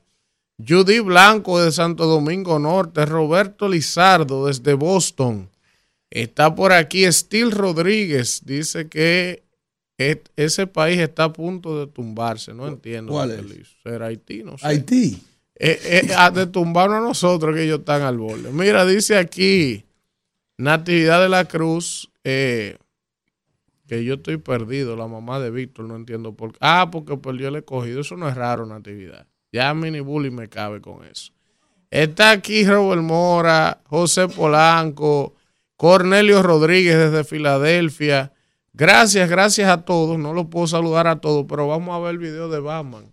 Ponme el video de Batman, Kelvin, Isidro. Claro que con audio, pero ven acá.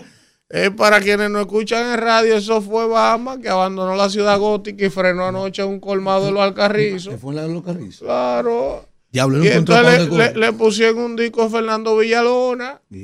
Te Y amo demasiado. Te amo demasiado. Y pidió uno de Y Mallita. De una Él, presidenta. él pidió uno de mallita. De mallita, fue, Vamos, fue de vamos mallita. a Fue de ver mallita. Vamos a ver a Batman. Diablo, sin hielo.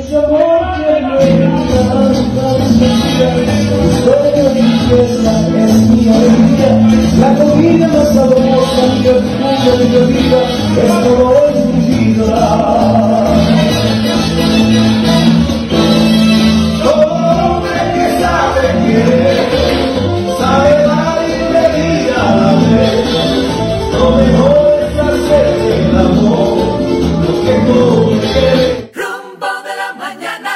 Bueno, regresamos, regresamos en este rumbo de la mañana. ¿Y por dónde cogió el popi? eh, este? tranquilo, mire, profesor, eh, usted sabe que eh, luego de lo ocurrido con el tiroteo de los Estados Unidos por este hombre, Mine, ¿Lo agarraron ya? no, él se mató él mismo, lo encontraron muerto. Lo La policía con- eh, confirmó la muerte del sospechoso de los tiroteos de Mine.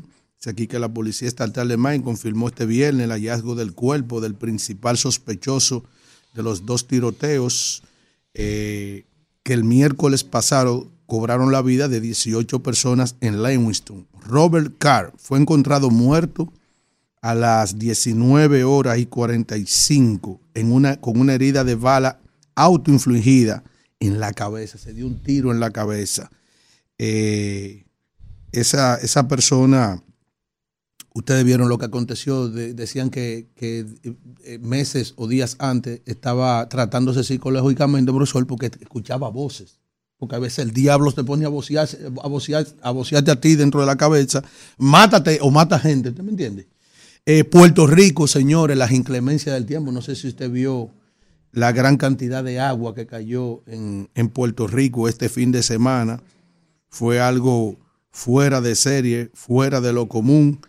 Eh, siguieron, profesor, los apoyos al presidente de la República. En este caso, le correspondió al, a Justicia Social, que hizo un gran acto eh, en, la, en la arena del Cibao, me parece que fue eh, Julio César Sí, Valentín. Proclamó al presidente. Proclamó al presidente como, presi- eh, eh, como su candidato presidencial. Fue un nutrido acto, fue un gran acto realmente. Lo mismo sucedió también con Trajano Santana y el PRI. Lo único que hay en ese acto de Trajano Santana y el PRI asaltaron vehículos, se le llevaron 35 mil pesos a una gente, rompieron vehículos y todo eso. El PUM me sorprendió, Pedro Corporán, mi amigo, quien decidió apoyar a- al presidente también, el Partido de Unidad Nacional, Yo decía esta mañana. al presidente Luis Abinader. Que si no es un récord, debe estar cerca. O sea, Luis va a aparecer como en 23 boletas. Sí. Como candidato. Sí. También, Porque, porque por ejemplo, por ejemplo. déjame explicarle por qué yo tengo que buscar ese dato y confirmarlo, si es un récord. Pero de entrada le digo que es muy probable que el sí. Partido Reformista también Sí, ya lo lleva en su más boleta. temprano. Y, y- y- y el, y el Toro y el PRI. El Toro, el O PRI, sea, sí. ¿Por qué Partido Nacional de Veteranos sí, Civiles. No, no, son, son más de Sí, 20 ya. El PAL. Pero ¿por qué, yo la de- por qué yo digo que debe ser un récord? Porque así rápido, sin ahondar, yo recuerdo que cuando el PLD estaba en su En su buena, en su buena, el bloque progresista. Que tenía el bloque progresista Sí. y tenía todos aquellos partidos que me parece que llegaron a ser 17 o 18. Sí, sí, había mucho. Había una diferencia porque siempre quedaban algunos partidos sueltos, Sí. como que querían ir con candidatura propia, que el PDI, Justicia que- Social, eh, Justicia Social, no, eh, Unión Demócrata, que proclamó Demócrata. a una joven ahí como candidata presidencial. Opción del. Democrática. Opción Opción Democrática. Perdón, Opción Democrática. Eh, entonces, pero ahora, como el PLD, eh, como el PLD, Alfredo, no ha despertado posibilidades de nada, por lo tanto, el PLD no tiene aliado al día de hoy.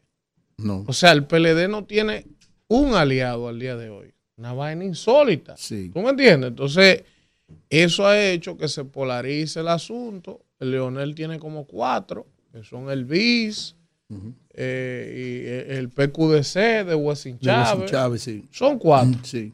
Y entonces el resto se ha ido al oficialismo, que es natural que la mayoría Sí, se la, vaya. la gente va para donde está el, donde el marco donde- tiene manteca. donde está la manteca. Donde está la manteca. Pero, pero, eh, vamos a hablar con nuestro querido amigo, eh, Luis Carvajal, Ajá, qué vía bien. telefónica. Ay, sí. Buenos días, don Luis, gracias por siempre recibir nuestra llamada. Justo a tiempo.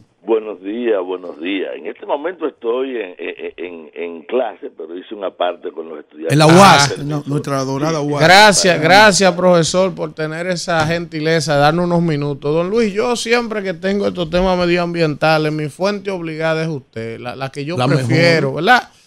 Y yo narraba aquí, don Luis, que todo el mundo sabe que para poner esas barcazas en los negros, eso se hizo por encima de la cabeza de todo el mundo.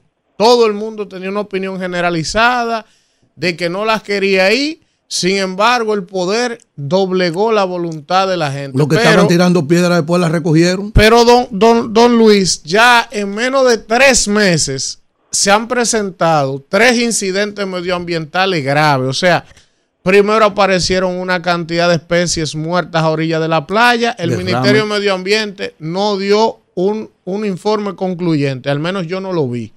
Después se derramó un combustible ahí. Tampoco vi un informe concluyente. Y ahora se incendia una de las barcazas. Entonces, desde el punto de vista medioambiental, don Luis, ¿qué impacto usted puede evaluar con estos incidentes que ha habido, que está provocando y que puede provocar en la zona la instalación de esa barcaza? Y si usted entiende que hay algo que se puede hacer para que se lleven eso de ahí. Eh, voy a empezar por, lo, por la primera y la última, la primera pregunta y su primer comentario. Eh, el problema es que esa barcaza se instaló ahí, no a pesar de la lucha, sino a pesar de la ley, porque la ley 6400 y la ley 202 prohíben que en zona de amortiguamiento de áreas protegidas, categoría 3, como es la zona, se establezcan ese tipo de instalaciones por los riesgos que impliquen. Y ciertamente cuando se discutía su instalación, uno de los argumentos fundamentales que, se utilizaba era que a pesar de toda la en torno a la planta, de su, de su supuesta modernidad y del hecho de que todas las previsiones estaban tomadas, decíamos los accidentes ocurren y dada la fragilidad de la zona, su importancia para la biodiversidad, su importancia para la pesquería, su importancia para la estabilidad ambiental, no debe establecerse allí. Eh, esa es la primera. Y sobre lo, eh, sobre lo otro, no han habido tres eventos, han existido mucho más de tres. Ha sido constante, eh, lo que pasa es que ha habido eventos pequeños, varios derrames pequeños, el uno muy significativo que la gente relacionó y que provocó una sanción del Ministerio de Medio Ambiente, y sí hubo un informe que a mí no me convenció sobre el asunto de la mortandad masiva de varias especies en la zona de peces y de otras especies marinas. eh, que murieron en la zona. La solución es muy simple, acogerse a la ley y la ley establece que, eso, que esa planta no puede estar ahí. Después yo particularmente, nosotros eh, vamos a, opinar sobre el incendio actual después que tengamos más elementos de juicio. Hasta ahora tenemos la información, tenemos la información de que este incendio provocó además también un derrame de menor cantidad que los anteriores, pero es obvio que habrá que averiguar si es que estamos ante una planta que como alguien nos dice fue re, re, reconstruida y no una planta nueva con todas las seguridades, si hay un problema de calidad de gestión, pero independientemente de lo que sea, lo que está evidenciando es que los accidentes, como se ha dicho siempre, pueden ocurrir y que por la fragilidad de la zona esta barcaza no debe estar allí. Y la solución es acogerse a la ley. Si se respetase la ley 6400, eh, no, no debería estar ahí y punto. Don Luis, pero entonces usted ha sido muy claro, se está violando una ley para instalar la barcaza ahí. ¿Y qué podemos hacer como medioambientalista, como ciudadanía? Eh, No, no se puede recurrir ante un tribunal para que esa barcaza la saquen de ahí. Mire, nosotros lo hicimos, se recurrió, incluso hubo un recurso de amparo y al final, utilizando uno de esos trucos que usan los abogados, eh, alegando que no habían condiciones. Una para- chicana. Para, sí, no sé, lo, esas cosas que hacen los abogados. Una chicana jurídica.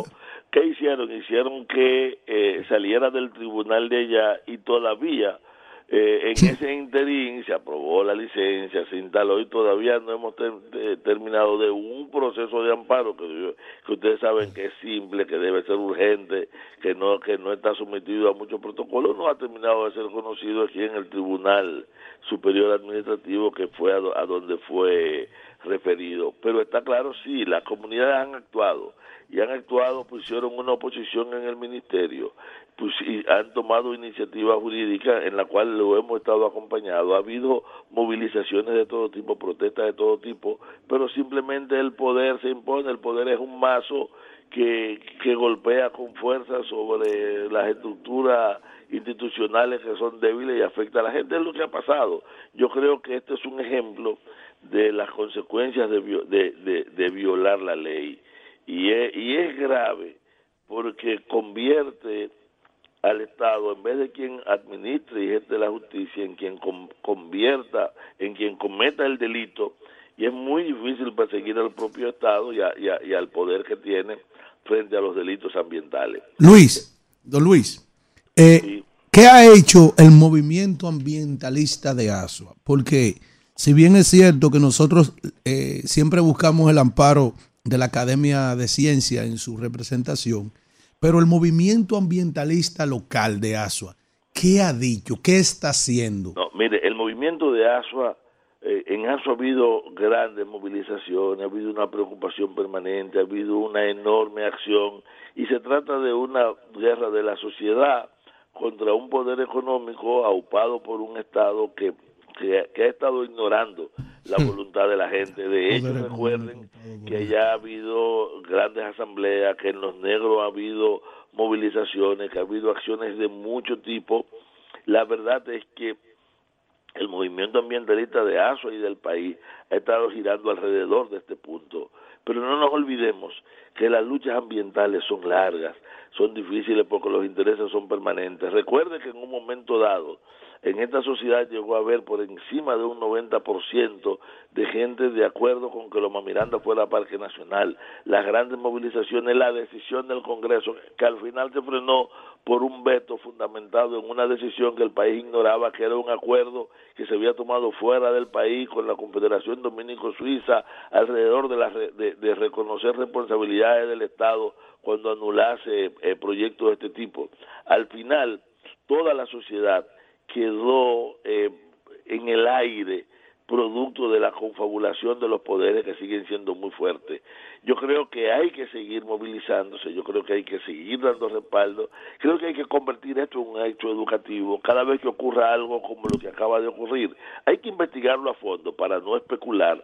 Por eso yo no me atrevo a hablar sobre el, in- el incendio de ahora, porque nos enteramos ayer Sí. y como todo el mundo, yo hoy hay unos técnicos de nuestra comisión que están hacia allá, que, le va, que Ah, se cayó. pero está bien. Gracias. Ya íbamos a cerrar. Sí, voy a agradecer al al doctor, al maestro Luis Carvajal, ambientalista y siempre eh, un referente obligado. Cuando vamos a hablar del medio ambiente, tenemos que buscar una reacción. Tenemos que hablar con don Luis Carvajal. Vamos a hacer un contacto y regresamos ya con un plato fuerte. José Miguel Soto Jiménez. ¿En qué momento? Nos acompaña en el día de ¿En hoy. qué momento? Si es bueno. Rumbo de la mañana. Bueno, regresamos en este rumbo de la mañana y como les habíamos anunciado, hoy tenemos un plato fuerte. Cada vez que el general viene aquí, ustedes saben lo que ocurre. Eh, Es una, noticia. una conversación interesantísima. Incluso la última vez que el general vino, Noticia. la conversación fue tan amena que la audiencia nos pidió repetir la entrevista. Y tuvimos que repetirla un Sí, día. Oye, que eso es raro, un programa de radio de este tipo. Pero gracias al general José Miguel Soto Jiménez por estar con nosotros, historiador, jefe de Estado Mayor de las Fuerzas Armadas y una, una persona que nos prestigia y nos llena de orgullo que cada vez que viene con Es nosotros. ministro de la Fuerza Armada. Así es. Un conocedor de la historia. Vamos a hablar de todo los- eso. De los temas, de los temas más eh, General, importantes. ¿cómo usted está? No, bueno, yo estoy bien, pero antes, déjame reciprocar esa introducción ¿no? y decirle simplemente que yo vengo aquí y defiero la invitación con mucho gusto. Pero ustedes no saben el secreto. ¿Cuál es el secreto? Yo vengo aquí a darme un baño de juventud. Gracias, gracias. Un baño de, de juventud y de talento. Sí, y eso gracias, implica muchas gracias. cosas. Sí, mucho cuidado. Entre, no, entre ellos la energía. La La energía. Y mire, eh, general, primero, eh, Elvin, con Sí, claro, claro. darle las gracias al general que nos acaba de traer esta pieza, Dominicaneando, que ya arriba a su tercera edición. Y, y- y entonces tiene como subtítulo Los tres nombres del después de siempre. Y yo le pregunto al general, ¿cuáles son esos tres nombres? Jesús, María y José. Sí. Que tú sabes que es más que una Un dicho invocación. una. Es un dicho de reacción, ¿verdad? Sí. A veces de asombro. De asombro, sí. A veces, Jesús, de, María y pan- a José. veces de espanto. Jesús, María y José. Mari. Como dice un amigo mío, de salto y espanto, de brinco y espanto. ¿Qué, qué es dominicaneando para los que nos escuchan y los que nos ven a través de... Sí, que lo puedan Es buscar un, también. es un intento de, de decodificar el ser nacional, el ser cultural nacional. Eh, tú sabes que hay una vieja teoría que dice que la identidad nacional está compuesta por muchos elementos. Yo soy de lo que creo que el elemento más importante de los muy importantes que componen la identidad nacional es la cultura. y cuando hablo de cultura, no estoy hablando simplemente de, no aludo a violín, a piano, a poesía, a teatro, sino es la actitud de los grupos humanos frente a la vida. Y yo creo que el dominicano, aquí donde quiera, eh, tiene una identidad nacional muy marcada, muy marcada. Nosotros somos especiales. Por cierto, e- ese lío de la gurrupela que se armó, ¿cuál es su opinión? Este- este, lío que profesor. sucedió Pero antes de deje, anoche, en un proceso ¿Y de aculturación, de aculturación del dominicano, están adoptando parte del sincretismo cultural norteamericano, Yo- pero sí, que se usted- va... usted no va a hacer más Ah, preguntas, ah, ya, No, no voy a hacer más. Eh, pero que se va aquí a la zona colonial y hace un desborde Pero- extraordinario. Pero, la gente pero, pero, Alfredo, no es aculturación, Eh, es transculturación. No, no, tiene Sí. que buscar el término porque yo soy maestro universitario. Acultural, Es es que no- aculturación. Acult- no, ah, ah, se habla también. Va- vaya escúchame, diccionario ahí, está escúchame, Vamos arriba, vamos escúchame arriba. que me, mat- me meta. Los dos tienen razón. Claro que sí. Ah, es aculturización. Sí. Aculturización. Que sería la pérdida de la cultura. No, No, no, no, no, tenía. se- eh, Es una simbiosis, Una cultura que penetra y se hace dominante. Qué barbaridad. Tremendo el Se- dominicano. Se celebró el Halloween, pero la gurrupela fue convocada supuestamente por un gran influencer dominicano. Supuestamente, no, tú no lo viste Ah, el video. que ofreció Ah, estate 200 mil manejando. pesos y no sabía dónde lo iba a colocar. Entonces, toda esa eh, eh, eh, eh, esa gurrupela eh, bajó para el Esa yibullinga. Esa yibullinga, aquí, doctor, eh, aquí a, a- a la zona colonial. Y esto fue un desastre de consumo de droga, de romo, de fentanilo. Romper los de- carros. De, de romper el carro, vandalizar. desastre, un sucio, grandísimo, tirándose de, de- de- de un segundo a tercer nivel. ¿Qué- qué? dígame, a ver. Bueno, yo pienso que eso, más que eh, el escándalo que es, que llama alarma, es un síntoma. Y la Es profanación. un síntoma, es un la zona síntoma, un síntoma de descomposición. Y qué lástima que sea ahí, en el lugar de las primacías, donde, como dice un spot, ahí nació todo. Ahí nació Pero no solamente de aquí, ¿no? En América Latina. mundo, Claro, En general, usted sabe que yo todo lo traduzco en un hecho económico. ¿Usted no cree que tenga su matiz económico? Eh, pero claro. La necesidad de la corrupción. Eh, no, no, no, no. no. Yo lo, lo que tú puedes estar seguro que es un síntoma. ¿Un síntoma de qué? Primero, de una descomposición social. Yo estoy de acuerdo con lo que dice el amigo aquí Gracias. de la transculturización, porque fíjate, eh, siempre cuando una un evento, un evento no, como una moda de otro país entra al nuestro, entonces hay algún tipo de, de- de desplazamiento de nuestras tradiciones. nuestra- Yo no de estoy hablando que son buenas o malas. Naturalmente que esta es mala. Pero hay un desplazamiento. de nuestra identidad.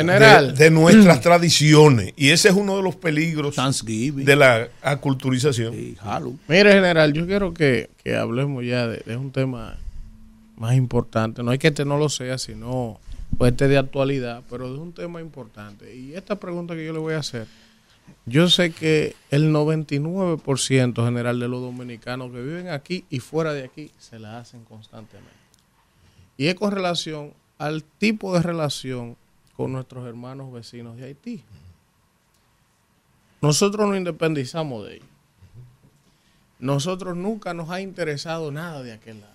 Nunca hemos agradecido. Nada, o sea, al dominicano no le interesa ni migrar, ni, meterse, ni, ni siquiera, idioma. o sea, algunos empresarios, muy poquitos, se han Ni atrevido siquiera a ir hacer allá, turismo pero, ya. pero no le interesa al dominicano en lo más mínimo.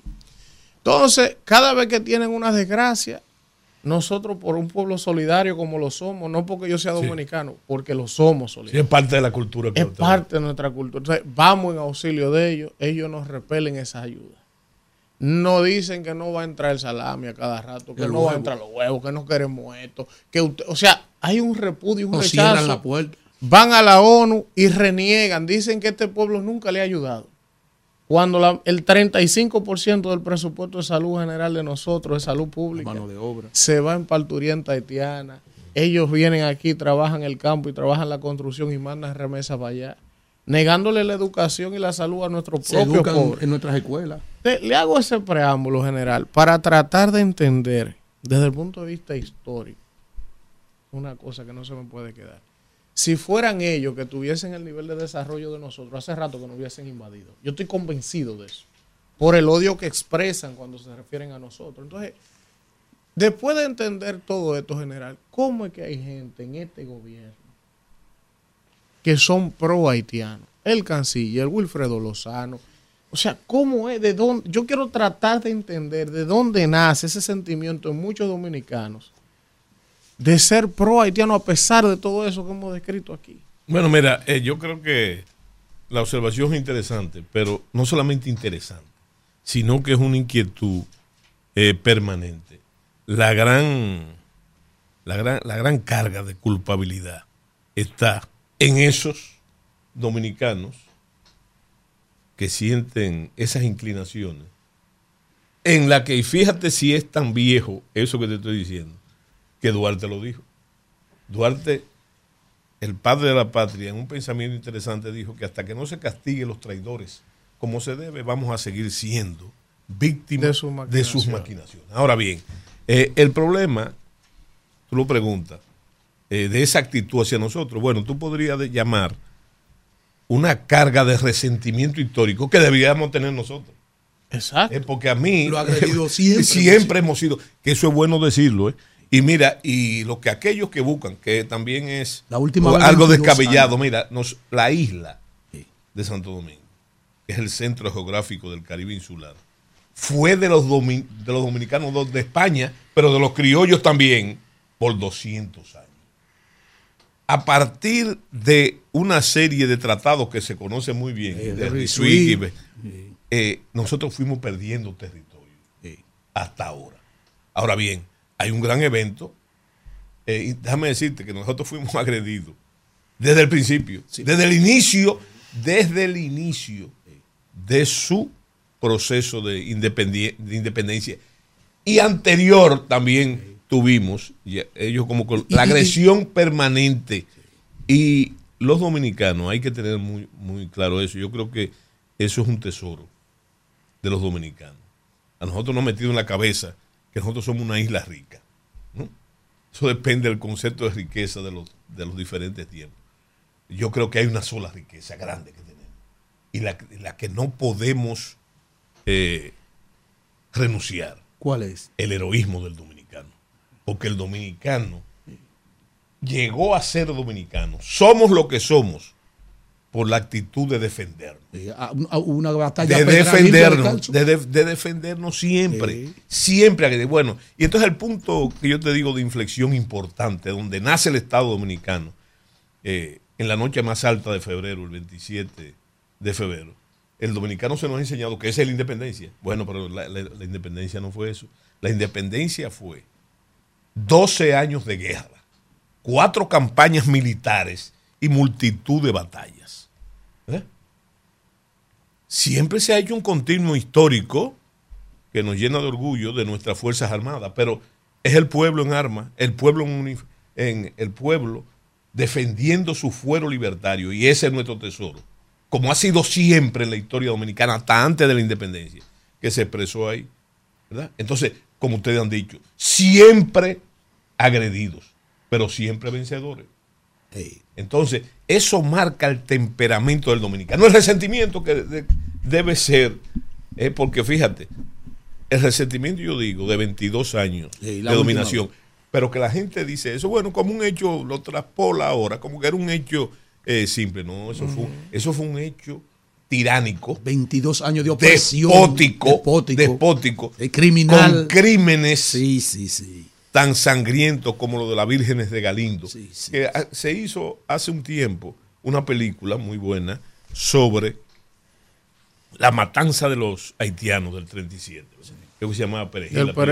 Bueno, pero yo entonces, frente a ese hecho que fue llevado a la pantalla grande, yo te digo que debimos también, into a esos mismos productores que hicieron un buen trabajo, que lo hagan con las vírgenes de Galindo, esas jóvenes vírgenes dominicanas que fueron violadas, asesinadas y picoteadas, por así decirlo, junto con su familia, el primer año de la dominación haitiana. O sea que eso fue en 1822.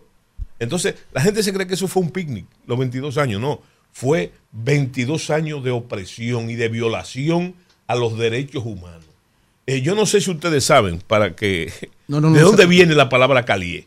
Calié. No. Sí, calié. Eh, Que aquí es chivato también en español. Sí, no, pero Calié no viene de ahí. Calié viene de esa época. Porque la opresión era tal que cuando se juntaban más de dos dominicanos en un parque, aparecía el Cayé. ¿Qué era el Cayé? El hombre del cuaderno. Cayé es cuaderno, ¿verdad? Que iba a preguntar, ¿cómo se llama usted? Israel. ¿Cómo? Entonces, de ahí viene la palabra Calié. De esos figones, de esos individuos, esos espías que vivían atentos al- a, a chequear el dom- al- bueno, eso mismo, Y chivato. y entonces el término el- chivato, que equivale, ¿de dónde viene? no, el chivo, porque ustedes saben que el chivo, el chivo tiene un, un- un sonido muy peculiar. Chivato. Sí. Bueno, bueno, y entonces viene de ahí, de, del... Israel, eh, eh, bueno, ya se dio un bloqueo que para mí fue extremo. Sí, El pero 15 déjame decirte una cosa, espérate, yo no, yo no, yo no te he respondido. Sí. Vamos a ver. Eh, ¿Qué se y esa es una cosa que yo no quiero evadir, Sí, esa respuesta. Eh, para no cargarnos de historicismo, y ya dijimos que hay una carga de resentimiento histórico. Vamos al pragmatismo.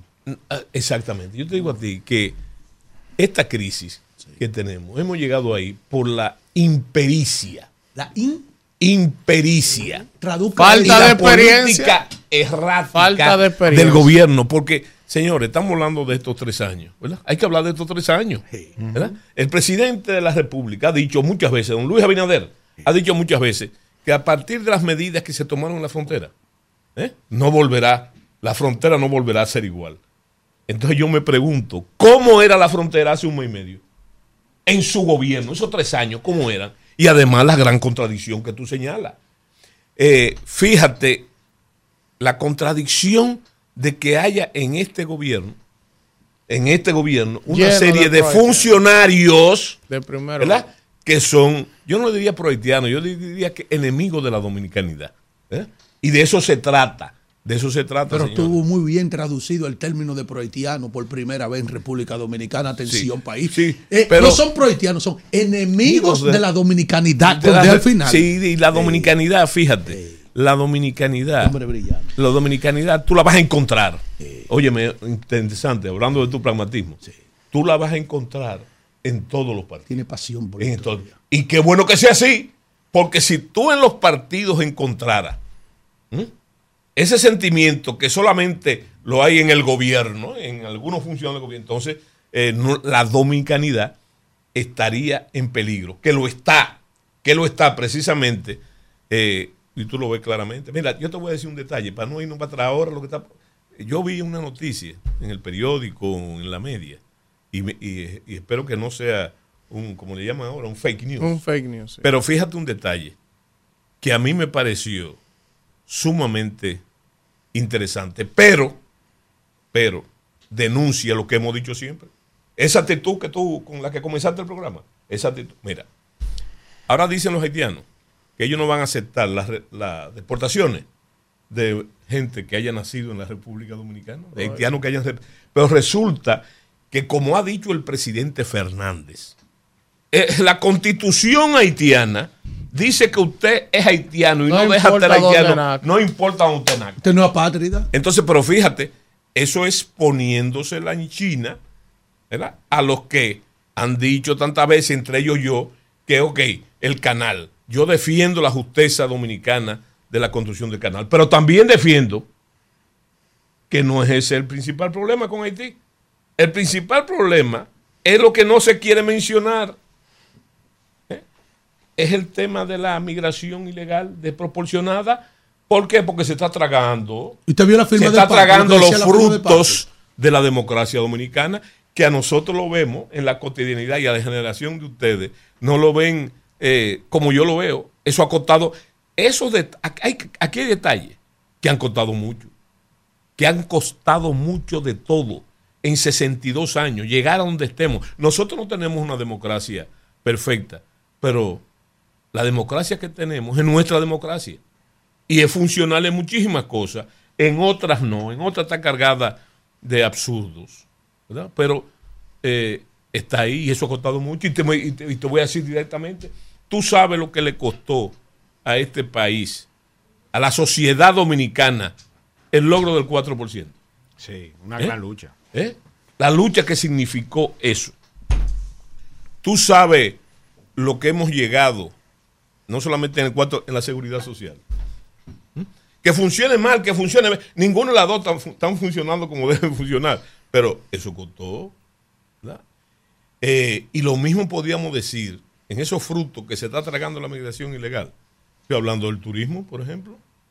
O el mercado de trabajo, que es el gran reto de la democracia. Así es. El gran reto de la democracia es el empleo, ¿verdad? Amenazado por eso mismo. Señores, la migración ilegal haitiana amena- amenaza, yo digo de forma tremendista, yo digo que no solamente le está disputando al, dominicano, al que paga y el que no paga sus impuestos, pero que es dominicano, la economía informal. La economía informal es un símbolo tremendo de pobreza, de pobreza absoluta. Son esa gente que usted ve ahí en los semáforos, anteriormente que siempre han existido. Había 10, ¿eh? y usted encuentra 10 ahora. Bueno, por esos 10, antes eran dominicanos. Vuelvo y te repito, la economía informal es un símbolo de pobreza total. Pero, ¿qué sucede? Que tú vas a encontrar ahora que 8 son haitianos y 2 son dominicanos, en esa proporción. Entonces yo te digo que le- el- esa migración ilegal le está, le está disputando al dominicano hasta su miseria. Así es. No solamente su riqueza, su miseria. Entonces, fíjate, eso es grave. Y si tú montas sobre eso el problema geopolítico y geoestratégico, ¿verdad? Entonces es más grave aún, porque tan, para nadie debe haber ser un secreto que hay muchos organismos internacionales y hasta potencias que quieren manejar el tema de la isla de Santo Domingo como si fuera una sola. Como si fuera Israel, una sola. co- comandante, el 15 de septiembre decidimos bloquear la frontera en todos los órdenes. Sí. Le voy a hacer un pequeño periplo de Sí. cosas que han sucedido. Sí. No se detuvo la construcción del canal. Sí. Hubo un filósofo griego de Jaina que dijo que había que serruchar la isla. ¿Un qué? Elvin Castillo y filósofo? dinamitarla. Filósofo griego de, ¿De Jaina. una retro que pudiera separada, De y ahí Jaina. todavía se Mira, eso, eso no es tan nuevo. Pero- eso se ha planteado mucho. Pero, Pero, pero, oye, pero el último eh, planteamiento. Sí, oye, eh, oye, eh, haciendo acopio de esta genialidad del, del coordinador. Usted ha visto los hoyos que se cavan, profesor, en las torres, para abajo. ¿eh? Que el que se cae ahí deberían cavar o así la frontera entera, así, Sí. una zanja ancha Sí, de 50 y meterle mina. y un meterle hoyo mina. grande. Mina, mina ahí Sí. abajo. Por si se bueno, palizar para que se caigan ahí. Entonces, no se ha detenido la construcción del canal. Se planteó la dinamitación o el serrucho. Esos fueron los dos términos.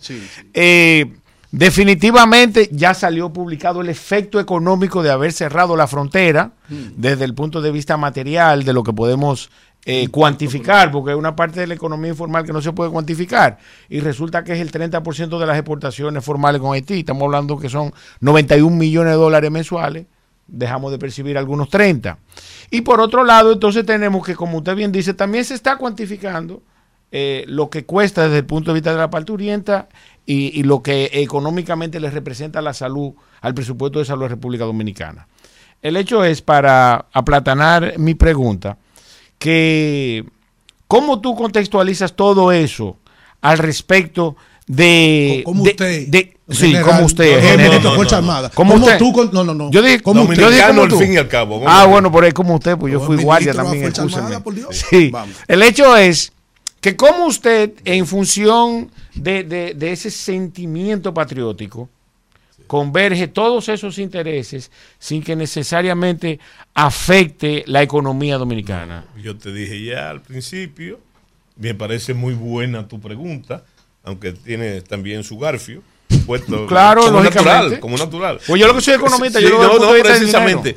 Pero fíjate, eh, la pregunta para la respuesta la salva el final. ¿Cómo yo lo co- conceptualizo todo eso? Ah, espérese, se me olvidaba algo. Ya no tenemos herramientas para negociar. Sí. ¿Eh? ¿Para? Salió publicado hoy que agotamos todas las Sí, herramientas. Sí, sí, pero déjame explicarte una cosa. Fíjate, yo hablé de una política errática del gobierno con el respecto al tema haitiano, ¿verdad? Porque estamos en el tercer año, estamos en el tercer año del gobierno. Entonces, hemos llegado a esta crisis que tenemos. Ahora bien, eh, si, si tú, yo estoy totalmente de acuerdo contigo, el asunto ahora no es analizar las medidas, porque no pasamos mucho tiempo, aunque solamente las medidas tienen un mes y medio, creo que. ¿Y cuál es el asunto ahora? Eh, no, espérate, no, no, el gran problema es, es lo que yo digo, está todo sobre la mesa, todo está sobre la mesa, hasta lo que no debería estar sobre la mesa, está sobre la mesa con respecto a- al tema, pero resulta que lo que no está sobre la mesa es lo que tú estás diciendo. Pero ¿qué es lo que ¿Cuáles son los resultados?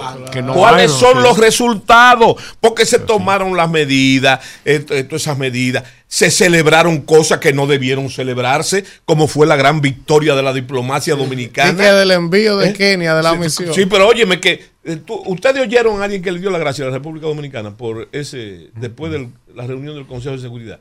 Eh, naturalmente. Ni en la Organización de las Naciones No, no, ninguna En la parte, 78ª en ninguna parte. Entonces, fíjate, todas esas medidas, todo eso que está sobre la mesa, lo único que no está sobre la mesa son los resultados. Así porque es. tú dijiste de una forma muy pragmática, óyeme, se paró el canal. No se paró. No, todo lo contrario. Todo lo contrario. Pa'lante. No, eso se ha convertido en una bandera. Unificó esa Una sociedad. bandera de la sociedad haitiana. Mira, déjame decir, de cohesión de la sociedad Sí, de haitiana. cohesión, de Déjame unificación. decirte que aunque parezca irónico, yo he dicho que ese ha sido el gran logro político del presidente Abinader. Lástima que no beneficie el interés nacional. No, yo- y ellos lo Lástima, ¿por qué? Porque él ha logrado lo que no ha logrado ningún político haitiano, haitiano. que es unificar en una mezcla de mansos y cimarrones, bandoleros, ricos, el Estado. eh, La diáspora haitiana. no, la diáspora haitiana. mandando La diáspora cuarto. haitiana es la mano que mueve la cuna. Insultan. Eh, porque es económicamente poderosa, pero además de que eh, económicamente poderosa, tiene una serie de alianzas coyunturales en, en- en donde está con los liberales y bueno. Y entonces eso lo sufrimos nosotros. Ahora, señores, no solamente no se ha parado el canal, hoy vi yo una noticia ¿eh? Y no es fake, porque lo busqué en muchos sitios y en periódicos, que la han recolectado para la construcción del canal 200 mil dólares. La gente, dando, o sea, eso se ha convertido en un elemento, pero no, algo peor aún. Está anunciado, después de hasta- las últimas medidas del desvío de la vigía, que ellos van a inaugurar su canal el día 18 de noviembre. Ustedes saben lo que pasa el 18 de noviembre en Haití. El 18 de noviembre es el día de la batalla de Bertier. Oigan la eso. batalla que consolidó la independencia haitiana en 1804. Fíjense hasta qué punto ha sido eso. Y la actitud, esa actitud que tú dijiste, ¿eh? Provocadora. que el, ¿cómo usted le dice al señor productor? El señor productor, lo que ha dicho él, sí. oye, lo que ha dicho él, eh, en vez de, eh, a- por lo menos aminorar, disuadir esa actitud antidominicana, lo que ha hecho es que la ha profundizado. Entonces, o exacerbado. Ustedes son cuidadosos cultores del, idioma. aquí- aquí- lo que pasa es que estamos aquí situados eh, a la altura de esta circunstancia. Tenemos aquí un intelectual General. eh, eh, de habla General, hispana. eh, Oiga esto que yo quiero preguntarle. Dos. Y yo he planteado aquí antes, pero Sí. quiero eh, que como yo soy un, un carajo a la vez, no, no, tú- que no. yo lo diga. No, no, Ahora, que lo diga el no te- general es otra no te cosa. pongas así, no te oiga pongas así. esto, oiga esto, la historia. oiga esto, general. Siente debilidad por. Primero, desde el punto de vista militar, militar, tres preguntas. Aquí hay gente que minimiza, dice, ah, Haití no tiene ejército, esa bandita, ¿qué es lo que van a tener? Pero ahí ha llegado de todo. Todo tipo de armas, incluso armas que yo creo que el ejército de nosotros no la tiene. Mercado negro, ahí, ahí hay de todo, ¿verdad? La gente minimiza la posibilidad de que en algún momento ellos cometan la osadía hasta de meterse a dar jabón, hacer algo como lo que hicieron los palestinos, lo de Hamas, Israel. Eso por un lado. Candeliano. Lo segundo, general, yo he planteado aquí que dada nuestra historia, no solo con Haití, también con los Estados Unidos, que nos, nos ha invadido dos veces. Yo, Y digo, que- y yo- que- yo- yo digo que cuatro. Cuatro veces, exacto, pero perfecto. No han invadido y cada vez que ellos no están de acuerdo con una vaina y con ese mismo problema que en Haití, dan para meter otra misión aquí. Entonces yo he dicho que dada la historia de este pueblo, como se ha construido sobre los cimientos de lo que usted decía ahorita, que esto ha sido un pueblo de lucha y resistencia toda la el vida. último guardia rana murió. Toda la vida, este pueblo ha estado desde el día uno hasta hoy Luchando. eh, luchando por su sobrevivencia. Entonces aquí debiera haber un servicio militar obligatorio, general. Digo yo. Yo, yo, yo creo en eso, dadas las características que nosotros tenemos. Esto es un pueblo lleno de juqueros, de los mismos tipos vueltos locos con el dembow. Eso pudiera ayudar primero De encarrilar a los muchachos Sí. y que todo el mundo al menos sepa manipular un arma, que si se armó un lío, porque eso es general. Pero aquí hay más de 3 millones de haitianos que hablan español y nosotros no hablamos creol. Aquí adentro, aquí. Mira, déjame decirte algo. Ya yo quiero escuchar la importante, opinión suya. importante. La observa- pero hay que explicarla. Vamos a ver. Hay que explicarla. Mira, yo he dicho en varias ocasiones, en una fue noticia de primera plana, ¿eh? Buscándole el cocorícamo. Yo dije que Haití no es una amenaza militar contra la República Dominicana. Cuando yo decía eso, no estaba obviando el señalamiento que tú hiciste de las bandas, sino que eh, de forma convencional las Fuerzas Armadas, lo- la guerra, se analiza en virtud precisamente de la correlación de fuerzas. Exacto. Entonces, eh, y esa correlación de fuerza comienza por lo económico. Eh, y hay que tomar muy en cuenta que Haití es el país más pobre del hemisferio occidental. Por lo tanto, desde el punto de vista convencional, no podría articular una, un ataque, vamos a llamarle así, a la República Dominicana convencional. Ahora, pensar, y yo lo dije también en esa ocasión, pero se, se quedaron con lo de arriba solamente. Pensar que Haití no es la amenaza más grande que se le ha planteado jamás al Estado dominicano es algo que podemos pagar, una subestimación que podemos pagar muy caro. No solamente en los detalles que tú dices, porque déjame decirte una cosa, y tú hiciste una comparación interesante que me ayuda a que se comprenda. Óyeme, realmente esas bandas haitianas a las que el presidente recordando la memoria del doctor Balaguer, le llamó incontrolables, por no llamarle bandas, ¿verdad? Esos incontrolables realmente, como tú dices, tienen armas modernas. Oigan, yo no solamente he visto, sino que he fotografía, he estudiado la fotografía. ¿Qué usted encuentra? Ahí usted encuentra armamento fundamentalmente norteamericano, de Allá. última generación, sí. ¿Entre esos negros? Sí, sí, sí, pero ¿qué sucede? ¿Eh? Que si tú coges y estudias la fotografía, las fotografías que yo he visto, usted va a encontrar que si hay 100 en la banda, usted va a encontrar 15 con esos fusiles. Los otros, machete, palo, piedra, escopeta o lo que usted quiera, ¿verdad? Ahora bien, yo me voy a otros detalles, producto de mi especificidad. Si tú estudias esa, si tú estudias las mismas fotos y las fílmicas, tú, tú es obvio que esa, esa gente no tienen entrenamiento, ¿verdad? O como, o como no- nosotros decimos, unos asuntos de cuadre o de aguaje, que es obvio para un militar, ¿verdad? Que ellos no tienen entrenamiento, a pesar de que tengan esas armas. Y tú me dices el caso de Hamas, ¿verdad? Mira, yo no sé si.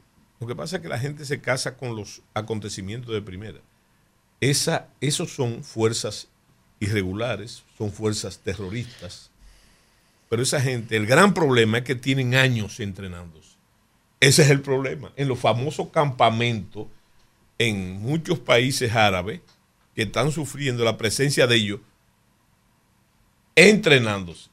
O sea que esas fuerzas sí tienen entrenamiento, estas no. Ahora, fíjate, a mí me enseñaron también que el peor, la peor falta que puede tener un militar, la peor, es subestimar al enemigo. Decir, no, no, esa gente, no, no, no, no, no se trata de eso. Yo lo que pienso que la gran agresión, como ha sido siempre, ¿eh? lo que se puede calcular es que esos grupos paramilitares, que no son nuevos en Haití, ahí había, cuando tumbaron a Haití, bueno, ahí estaban Los. Cuando la, la intervención norteamericana, la última, en Haití, ahí estaban seis grupos guerrilleros. Y Guy está de vuelta. Eh, espérate, espérate. Se- ese- qué bueno que mencionaste a Guy Philippe. Pero también estaban los Chemier, los Teton Macut, los Tonton Macut. Siempre, ¿Es o Tontón Tontón Macut, Macú? No sé Tontón Tontón Macut. Macú. Entonces siempre han existido. ¿verdad? Ahora bien, ¿cuál es el peligro para nosotros? Que la historia nos dice que esos grupos, cuando se ven presionados de aquel lado, entonces cogen para acá, para buscar la República Dominicana como santuario. Por ejemplo, yo te voy a mencionar, para no mencionarte el Guy Philippe ese, que tiene una experiencia fundamental conmigo.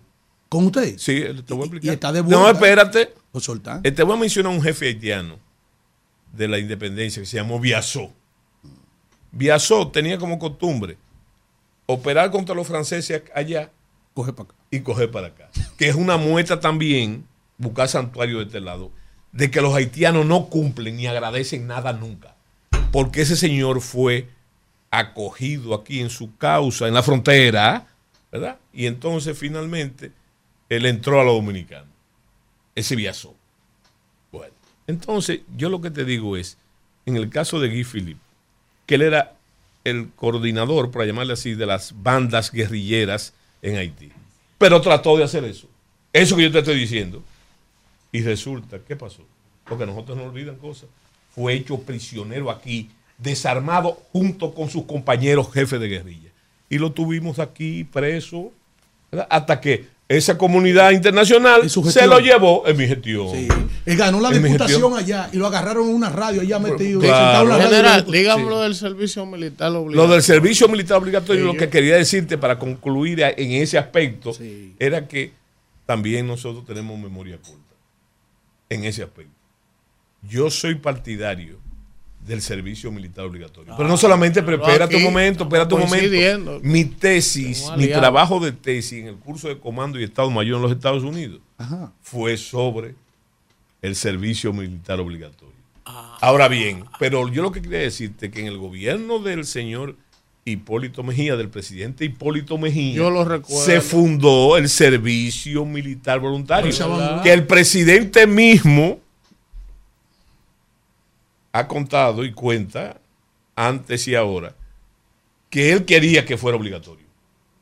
Que él quería que fuera obligatorio. Y entonces yo le dije que nosotros lo necesitábamos, yo pienso, con la misma urgencia que lo necesitamos ahora. Y entonces yo le dije, presidente, vamos a buscar una fórmula democrática. Porque si no, eso va a haber que llevarlo al Congreso. ¿Verdad? Y eso se va a tomar tiempo y va a entrar en discusión, como ha pasado en otros países. Entonces yo creo que debe ser servicio militar voluntario. O sea que los, jóvenes, los jóvenes, ¿verdad?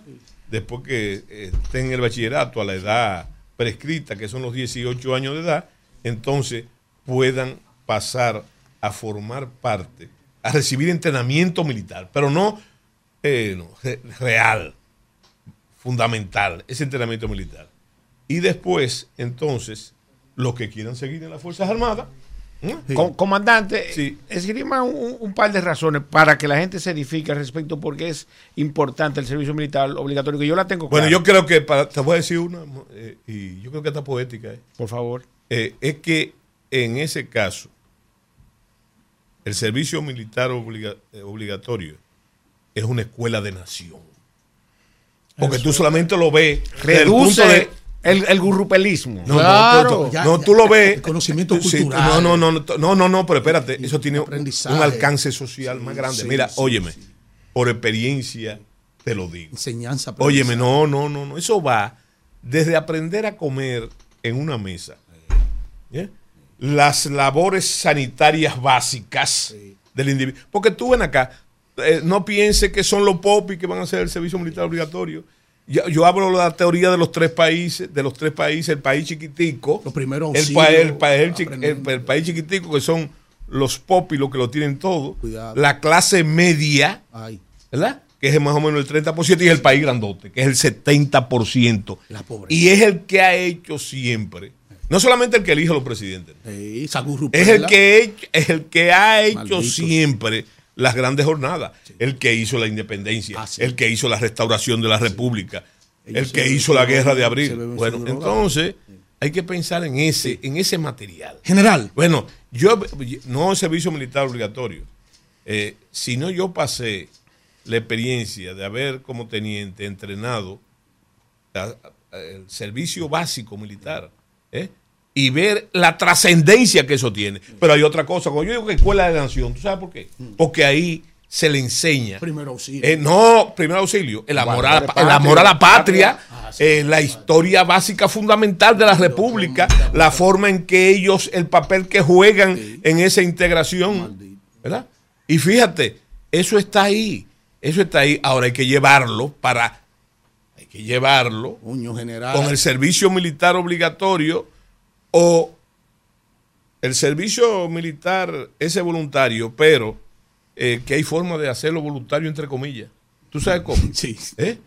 Eh, por ejemplo, ¿qué te parece a ti que usted no se pueda graduar, eh, ingresar a la universidad después que usted sale de bachillerato si no ha hecho el servicio, servicio. militar Ah, voluntario? ah, ¿Qué le parece Hay eso? que hacerlo. ¿Qué le parece? mujer y hombre. ¿Qué le parece, Mujer ¿Qué y le hombre. parece a ustedes Que las si 60 se horas- integran, Sí. si se integran a ese servicio? Hay- la gente que está haciendo las pasantías Las 60 en horas, medicina, claro. ingeniería, que la hagan en, el, en el servicio militar, genial, que lo hagan en la frontera. General, eso está genial, pero yo le voy a agregar otra que es la más preocupante. Los ninis, hay que meterlos, recogerlos Ah, pero claro, no, Tú el no, que está en los barrios, en la esquina, de que jugando dominó a las come- 9 de la mañana. comenzando- ¿Qué usted hace? Usted está en Infotec, no, usted Claro. estudia, no, camine. Comenzando por ahí. Camine. Una de las grandes satisfacciones que yo tengo es que eh, muy frecuentemente yo me encuentro con gente que pasaron, por ahí pasaron 300 y pico de mil eh, en servicio militar voluntario. Gente que me dice a mí, eh, lo que no son coroneles, porque eh, de ahí ingresaron a la academia Oh, militar, sí. que son abogados, ingenieros y gente De próspero, bien, de bien. gente de bien. ¿Me entiendes? Que me dice, yo le agradezco. Usted, usted no sabe lo que yo. Bueno, pero fíjate, yo creo que ese es un gran paso, aunque la tendencia ahora Sí, es a quitarlo. No, es a quitarlo en todas partes del mundo para imponer lo que se llama el servicio mixto. ¿Cuál es el servicio mixto? Que hay servicio militar obligatorio y también hay el servicio voluntario, como lo hay aquí. No General, voluntario. eh, he- hemos tenido una serie de disquisiciones, hemos hecho aquí una serie de exégesis fuera de serie en la mañana de hoy. Eh, Y eso sí, rebuscando No, palabras. rebuscando no, no. Él sacó el diccionario. No, no, Sí, para hablar con el general, No, sí, no, sí. Lo que pasa es que nosotros teníamos aquí un historiador que vivía leyendo. No, no, no. Alfredo de la Cruz no pierde tiempo con eso. Yo soy un hombre pragmático que le hablo a mi pueblo de forma llana y que me entienda. Ahora, que me sé colocar a la altura de las circunstancias. Tenemos aquí un intelectual sólido de República Dominicana y con trascendencia latinoamericana. Y yo tengo que, eh, mire, es más, mientras ustedes están ahí bebiendo agua y vaina, yo estoy leyendo la obra que él me trajo aquí. Y voy a citar aquí al dramaturgo español y poeta Federico García Lorca, ¿m? que murió por allá por el 36, ¿verdad? ¿Eh? No le Asesinado, tiempo ¿sí o no? comandante, Porque estos tipos creen que yo no leo. Lo que pasa es que yo ando detrás del pragmatismo que este país lo necesita. No digo un historiador que estaba aquí, una vaina que siempre dice que. Aníbal, que yo cuánto. Sin, sin daños a terceros. Sin daño tercero, está bien, bien.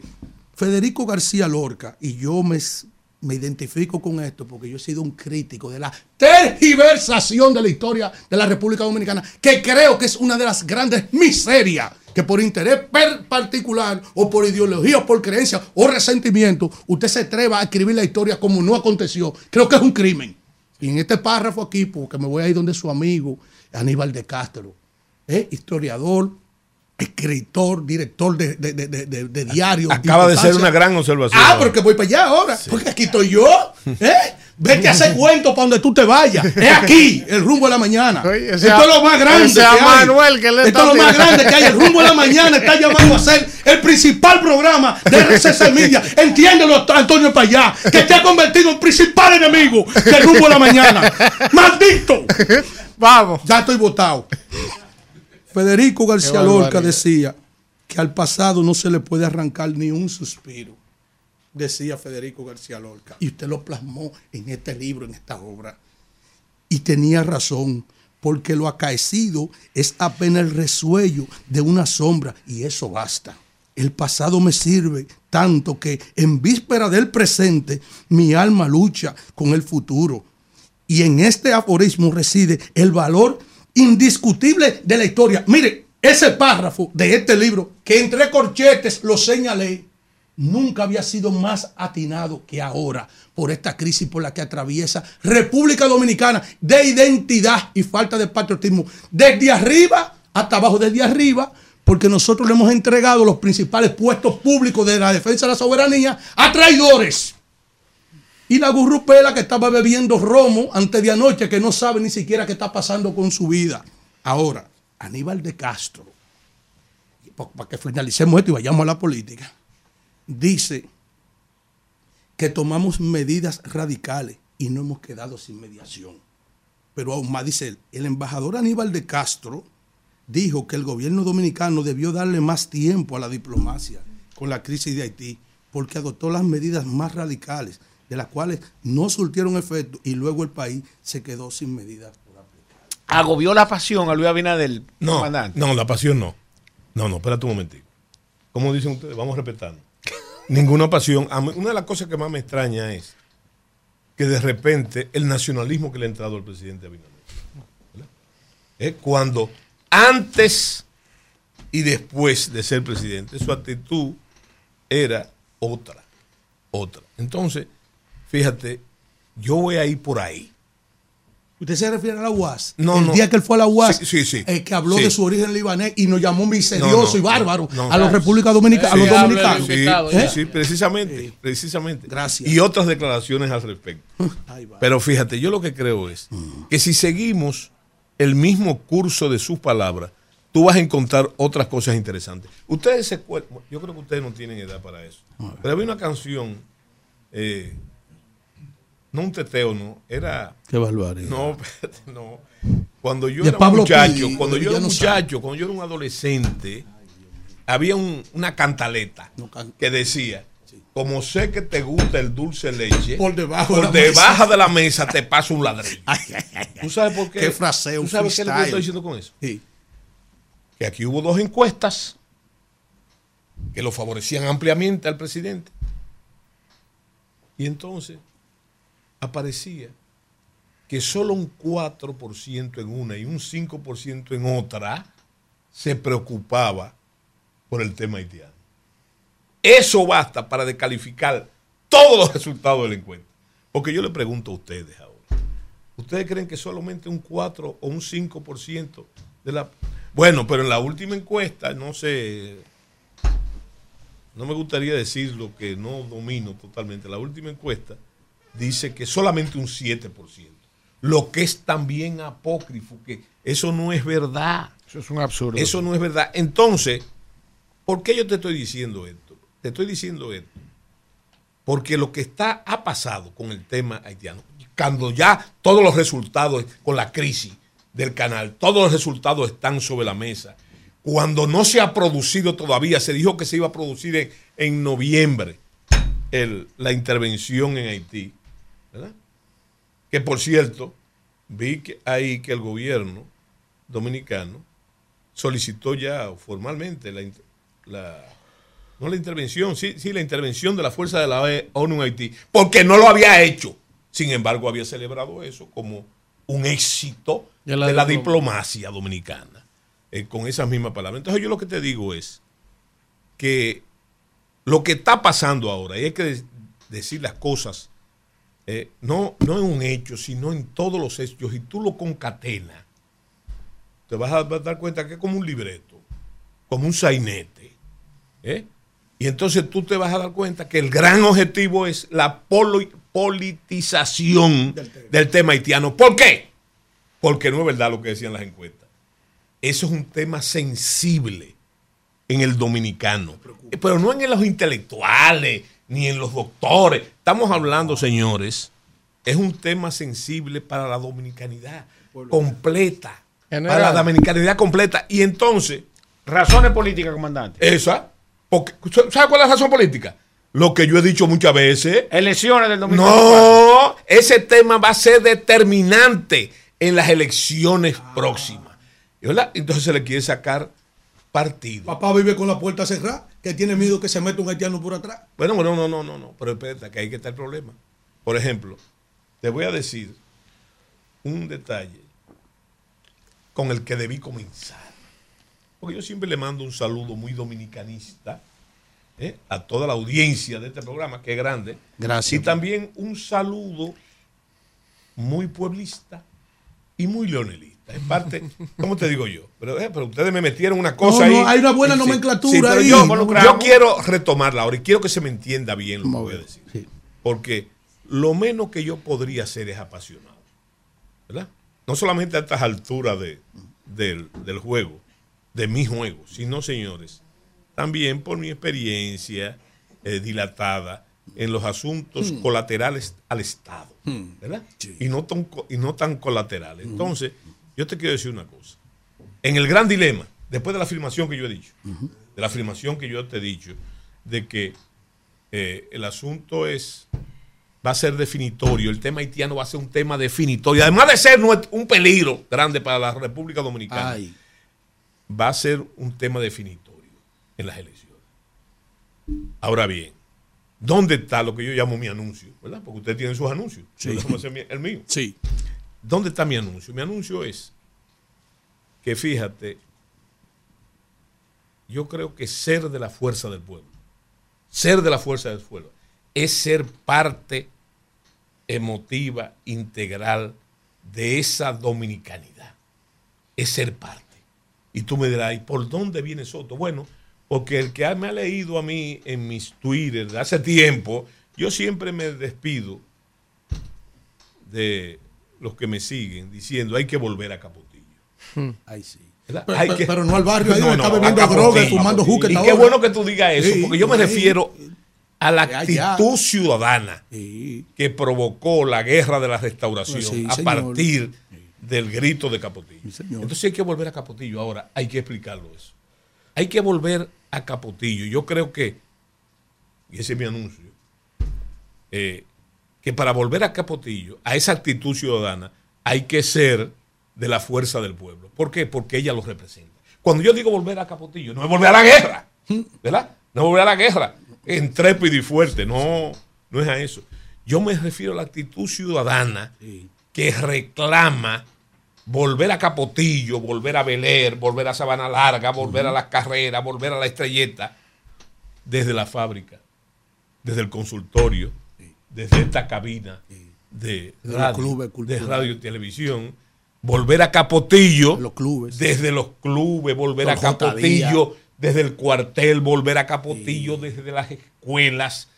Esa es la actitud ciudadana. ¿Y qué, ¿Y qué es la actitud ciudadana? Solón decía, hace dos mil años, el gran legislador romano, él decía que el peor delito ciudadano era no participar en el debate. En el participar. Es el peor pecado ciudadano. Bueno, yo pienso que sí. Y no solamente eso, jugar a la neutralidad. A la neutralidad para no, no contaminar la opinión deben ser ustedes, los comunicadores, que no lo son, que no lo son en esencia, pero en su trabajo, ¿verdad? Ahora, hay gente que dice, no, no, yo soy neutral, aún con el tema haitiano políticamente, yo pienso que no. Yo pienso que cuando tú dijiste, para dejarlo para la eh, eh, etapa política, en la, para el momento político de la entrevista, yo digo que no, que nosotros comenzamos a hablar de política. Desde el Desde- primer- desde- claro. desde que tú dijiste el primer saludo General. hasta ahora. Entonces, yo quiero decirte, fíjate, que debo reconocer, porque hay manipulaciones, ¿me entiendes? Hay manipulaciones que son, son propias del juego, son propias del juego político viejo. Pero, por ejemplo, ¿ustedes recuerdan la manifestación multitudinaria de la fuerza del pueblo en la Plaza de la Independencia? La Plaza de la Bandera. De la Plaza, sí, la Plaza de, de la Bandera. La reciente. Eh, sí, la reciente. Sí. Tú sabes que yo seguí con mucho entusiasmo el discurso del presidente Leonel Fernández. Pero ahí hubo omisiones, omisiones que no se dijeron ese, ese discurso. Manipulada. Por ejemplo, ustedes saben que el presidente Fernández en ese discurso mandó a que cada miembro de la fuerza del pueblo fuera un guardián de la soberanía nacional. ¿Ustedes oyeron eso? No, No, no. ¿Lo vieron reseñado en algún sitio? No. Ustedes oyeron en ese mismo discurso la juramentación deontológica con que terminaron esas palabras, llamando precisamente a lo que conforma esa crisis en cuanto a la política, a la verdad, al compromiso. Mira, ahora mismo, a propósito del asunto de Hamas, hay una, una, un documental en Netflix que yo quiero que ustedes vean, y en la audiencia en Sí. general, es sobre la vida de Simón Pérez. Simón Pérez.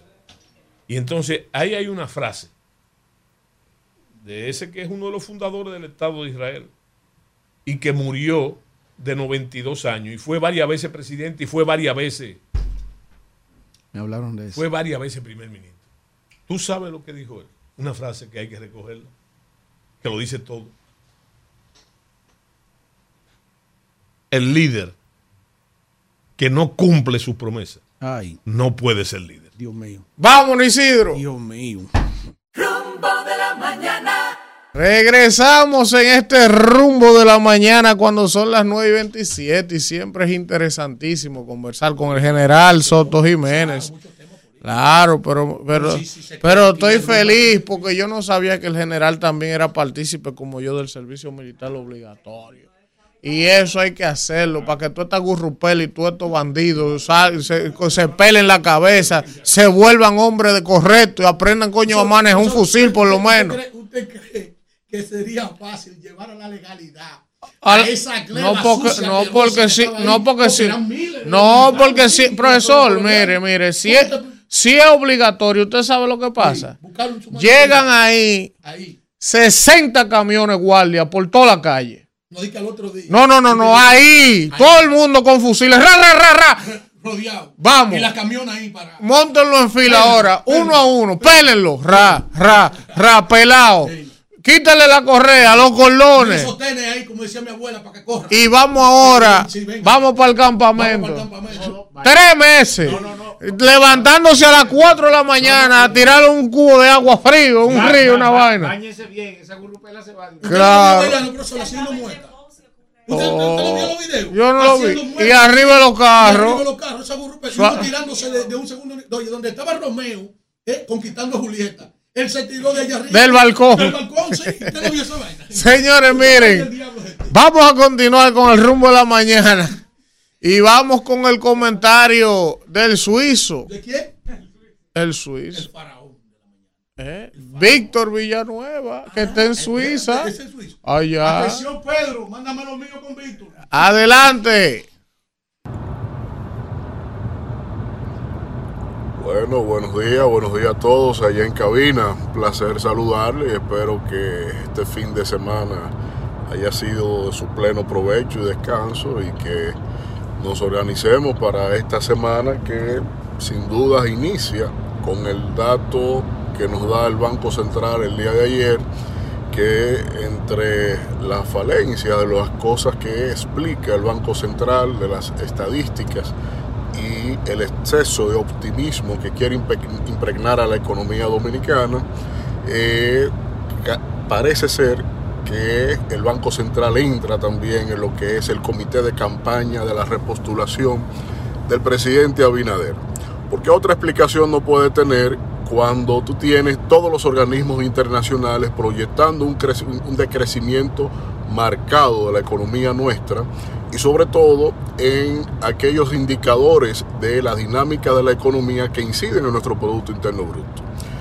Para nadie es un secreto que el sector construcción está en el suelo. Para nadie es un secreto que el, el sector de las minerías está en el suelo. Para nadie es un secreto que las exportaciones de la República Dominicana se han disminuido a su máxima expresión en los últimos 25 años. Para nadie es un secreto que las importaciones, por lo tanto, ya que se está exportando, exportando menos, se está importando mucho más. Y eso no lo voy a aburrir con, con datos específicos estadísticos, porque eso está por doquier, con datos oficiales tanto del Banco Central, de ellos mismos, del propio gobierno, como también por datos de organismos como la CEPAL, el Banco Mundial, la OCDE, en fin, cualquier organización de economía tiene proyectado claramente que el ritmo económico de la República Dominicana de crecimiento está marcado en no más de un 2% a lo sumo. Y esto obviamente que representa unas circunstancias que para nadie es halagüeña. No es que uno promueve ni quiere que la, la República Dominicana no cuente con un crecimiento adecuado porque un crecimiento económico implica no solo la satisfacción de los servicios públicos como responsabilidad del Estado, sino también en aquellas cuestiones que son esenciales para la sostenibilidad de la macroeconomía, como es el cumplimiento de la deuda pública.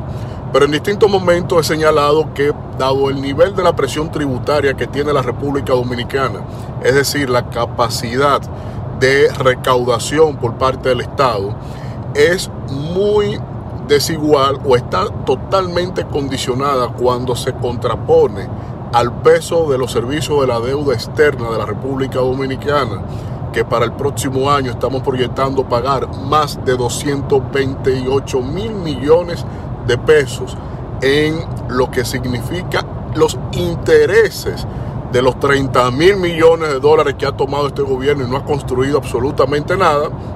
Y eso significa que cuando la economía dominicana crezca por debajo del 3.8% del Producto Interno Bruto, estaremos entonces en un escenario de default de pagos. Y eso significa que si no podemos honrar el servicio de la deuda externa, pues entonces, ya que más del 87% de nuestra deuda, que ha sido un problema medular tanto de la administración del gobierno pasado como característica de este, que han tomado la deuda externa sobre la base de préstamos en contenedores de bonos en bolsa de valores y no así en deudas de organismos multilaterales, de organismos crediticios multilaterales, porque los crediticios, los organismos multilaterales te disciplinan el gasto, te condicionan la erogación de los fondos a que el dinero vaya exactamente para lo cual tú lo has pedido.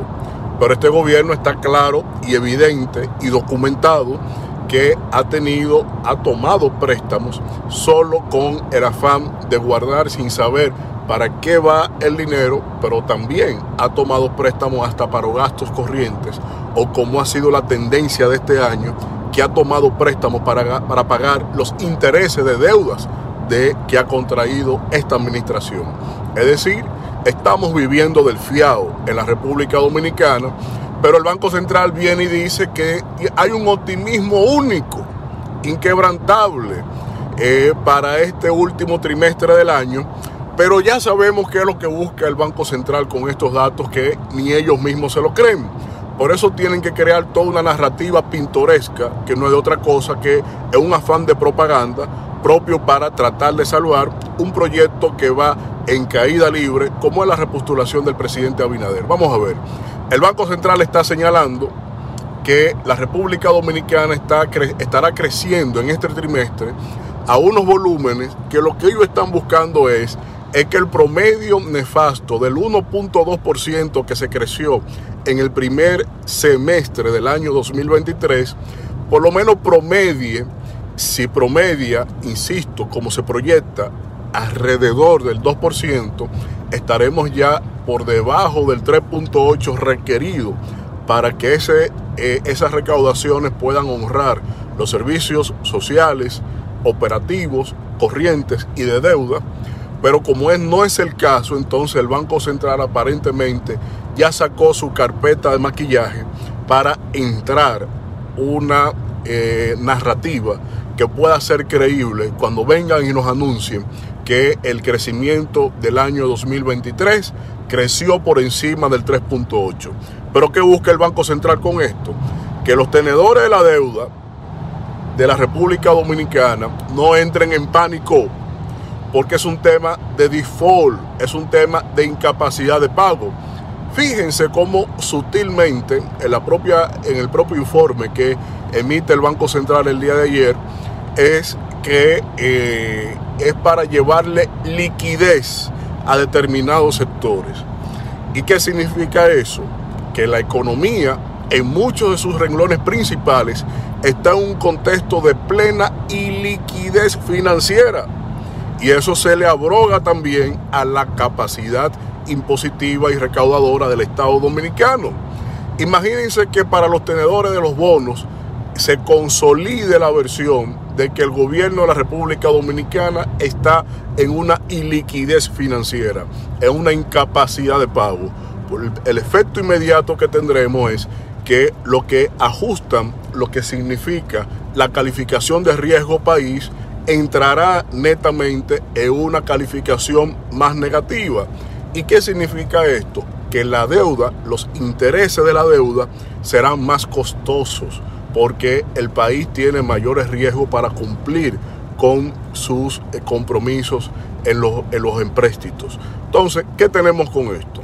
Que dado a la irrealidad, como nos planteó el presidente de la República, y que reitera, porque entiendo que no le quedaba de otra, el Banco Central de la República, tenemos los exuberantes datos como que República Dominicana tiene el 4.8% solo de desempleo. Es decir, acorde a cómo se calcula el desempleo en las economías, que es una concepción entre la, casi, la capacidad de colocación de empleo versus, o en, una eh, comparación con la, natal, la tasa de natalidad de personas, en donde más personas nacen o más empleos se crean que las que nacen, entonces tú llevas un escenario de una condición de pleno empleo.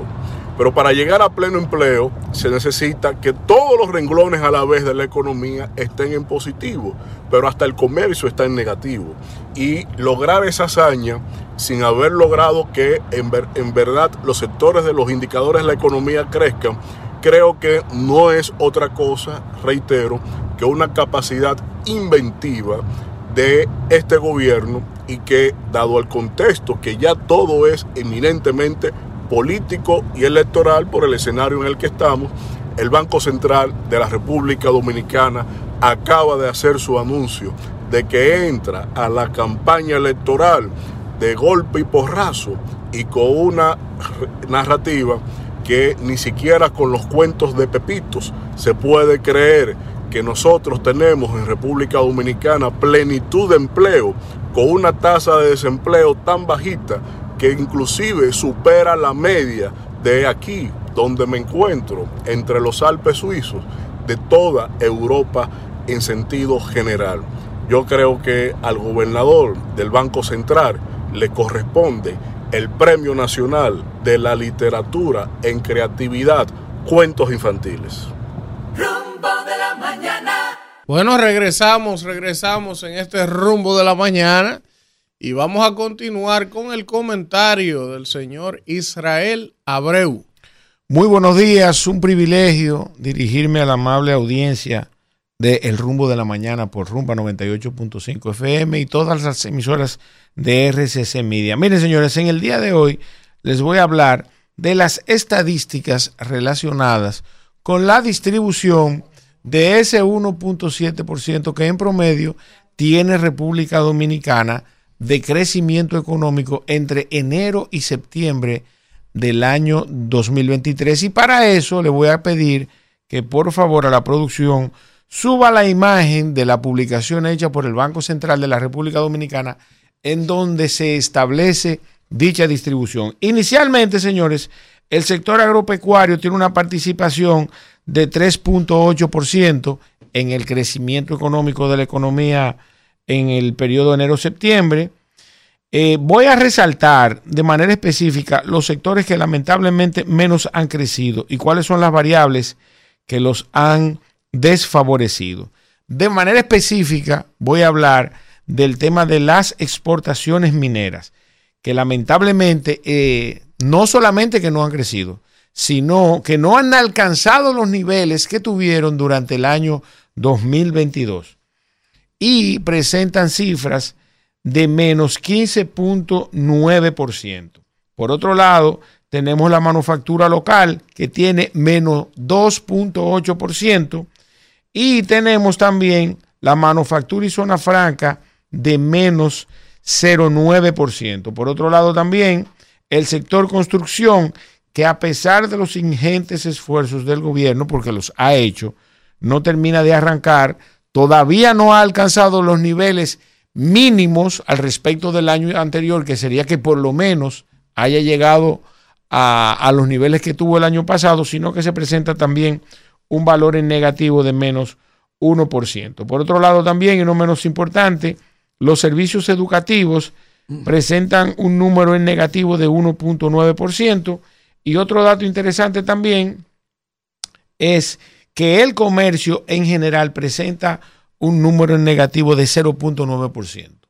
Hasta aquí la parte relacionada con esas estadísticas. Gracias Isidro y a la producción. Es importante que la gente tenga ese dato al respecto de cuáles son las principales actividades económicas que han sido afectadas en virtud de la falta del crecimiento económico. Y la siguiente pregunta que deben hacerse es cómo eso va a repercutir en mis finanzas personales, en una economía sumamente informal, donde más del 56% con edad para laborar lamentablemente tiene que salir a buscársela de manera informal todos los días. Entonces, esto va a influir de manera directa, pues la liquidez, ¿verdad? De la gente en sentido general eh, se reduce, se reduce, porque la cantidad de dinero que circula, efecto de que las empresas no están vendiendo igual, de que no están entrando la cantidad de dólares suficientes y necesarias que muevan el motor de las diferentes eh, actividades económicas, tampoco están entrando, pues de manera directa inicia dentro del sector informal, del mercado laboral informal, y posteriormente entonces vienen en alguna medida esos ajustes laborales relacionados con los despidos de, de algunos empleos formales. Hasta el día de hoy hemos visto publicaciones que versan al respecto de la caída de las exportaciones en alrededor de un 15%. Y esto coincide con los números relacionados de manera específica con el sector minero, que contrasta además con que los mercados internacionales, específicamente el oro, ha experimentado un aumento en su valor. todavía no se ha explicado por parte de las empresas que operan la minería específicamente del oro relacionada con por qué esta baja en la producción, vuelvo y repito, hemos tenido una baja en la producción de oro. De hecho, Barrick en algún momento lo publicó. Lo que contrasta, vuelvo y repito, con el precio del oro de manera específica, que en los mercados internacionales ha tenido un ligero aumento. No sé de qué se trata esto. Ahora, el gobierno debe procurar de que si tenemos las herramientas para explotar el oro, en virtud de la importancia que tiene en nuestra economía, pues definitivamente tenemos que trabajar en esa orientación y aprovechar los valores que puede el mercado, tanto local como internacional, pagar por el oro que producimos en República Dominicana y que es tan necesaria su exportación al respecto de las divisas que genera. Por otro lado, tenemos también que la zona franca mantuvo valores negativos, no alcanzó ni siquiera el crecimiento o por lo menos los niveles del año anterior y tenemos un número negativo. Asimismo, entonces, eh, les repito, en el caso de la zona franca, que República Dominicana tiene una fuerza laboral importante, esto también va a repercutir negativamente en el empleo, pues ha sido inclusive uno de los buques insignia del gobierno a través del Ministerio de Industria y Comercio, la, el promover la zona franca a nivel internacional, en alguna medida también la calidad de la mano de obra, por lo menos en materia de, de manufactura, de, de medicamentos, de equipamientos médicos y otros no menos importante. Entonces, el gobierno tiene que hacer los esfuerzos que sean necesarios para esto. Y por otro lado, también no debo dejar de citar el caso de Haití, que al respecto de la conversación que tuvimos hace unos minutos con el general Soto Jiménez, pues definitivamente la decisión no necesariamente fue racional al respecto de los intereses económicos de República Dominicana. Ya se publicó que las exportaciones hacia Haití cayeron en un 30%. ¿Cuánto representa eso desde el punto de vista de la formalidad? Porque eso es lo que se registra a través de las diferentes transacciones que se dan entre República Dominicana y Haití. Nosotros, en promedio, exportamos hacia Haití alrededor de 91 mil, de 91 millones 500 mil dólares mensuales. Ese es el 30% de eso, sería más o menos alrededor de 30 millones de dólares. Eso es lo que República Dominicana dejó de percibir en tan solo 15 días del mes de septiembre. Vamos a ver qué va a pasar en el mes de octubre, sin desmedro de la importancia que tiene el sector informal. ¿A qué me refiero de manera específica? A los ciudadanos que mucha gente, quizás porque no tienen los medios ni las relaciones, esos ciudadanos de a pie que viven en toda la zona fronteriza, y me refiero a las provincias de Montecristi, Dajabón, Elias Piña, Independencia y Pedernales, que no tienen las herramientas, quizás la oportunidad de llamar a través de un teléfono a, a los diferentes medios, pero que lamentablemente sus voces no son escuchadas. Además, entonces, de esos comerciantes que hacen negocio mano a mano y que no se registran. Oigan bien, las exportaciones formales hacia Haití cayeron en un 30%. Y las informales, que yo entiendo que son más, entonces, y la afectación de manera directa a todos los ciudadanos que, que conviven con, con, la población haitiana en esa zona, eh, quizás el número es más importante. Esto no significa, porque aquí eh, debo hacer un alto al, al respecto de cualquier comentario de tipo económico, que esto se debe superponer a, nuestra soberanía o a nuestro interés patriótico. No. Lo que yo digo es, como lo dije la primera vez que se dio este hecho, que nosotros debíamos tomar control de nuestra frontera desde el punto de vista de lo que representa la seguridad fronteriza y, y los niveles de informalidad que ha representado la frontera en República Dominicana. Desde el punto de vista económico, señores, en la medida que nosotros controlamos la frontera, en esa misma medida vamos a tener mayores niveles de formalidad en las transacciones comerciales que se dan entre República Dominicana y Haití. Número uno, hay ciudadanos que van a verse compelidos a necesariamente registrarse y pagar impuestos, porque van a tener que presentar una factura eh, en, en las aduanas al momento de sacar cualquier producto. Segundo, en el orden migratorio, República Dominicana tiene una cantidad de ciudadanos haitianos que entran en busca de una solución de sus problemas, desde el punto de vista de la presión laboral que le generan a nuestra economía, desde el punto de vista de los costos de salud que hemos asumido y que son importantes, que reducen la calidad de los servicios que debería recibir un dominicano y que son el efecto de la porosidad de la frontera.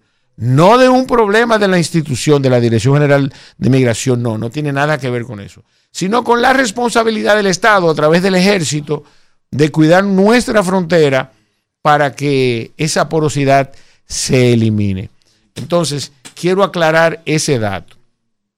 Por otro lado, y quizás más importante, es que en su presentación de la celebración del aniversario del Banco Central, el gobernador omitió esos datos sobre las exportaciones. Y lamentablemente hay un exceso de confianza en relación a lo que representan las remesas en República Dominicana, cosa que es sumamente importante que se aclare. Las remesas son la voluntad de algunos ciudadanos dominicanos o extranjeros, en algunos casos, ¿verdad? Que hacen un ejercicio de solidaridad y que envían ese dinero. En la situación actual de República Dominicana, no podemos apoyarnos en un 100%, además de la carga, de la importante carga que representa la remesa para nuestro país, pero no podemos apoyar nuestro, nuestra estructura económica en solamente la remesa y apostar a que las cosas van a salir bien porque va a seguir llegando dinero.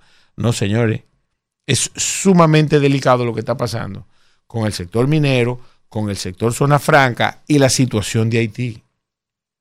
Nuestras principales variables generadoras de divisas se encuentran en crisis y no son mencionadas por el Banco Central en relación a que debe crearse el mecanismo para, la, para garantizar la estabilidad macroeconómica en función de una generación de, de divisas suficiente para enfrentar, ustedes saben qué, esa cantidad de importaciones que nosotros tenemos y que lamentablemente el actual gobierno sigue promoviendo, que promueve más la, la importación que la producción local, cosa que ha sido llamada la atención por los diferentes organismos internacionales, el Fondo Monetario Internacional cada vez que viene y también lo ha hecho la CEPAL en su último informe.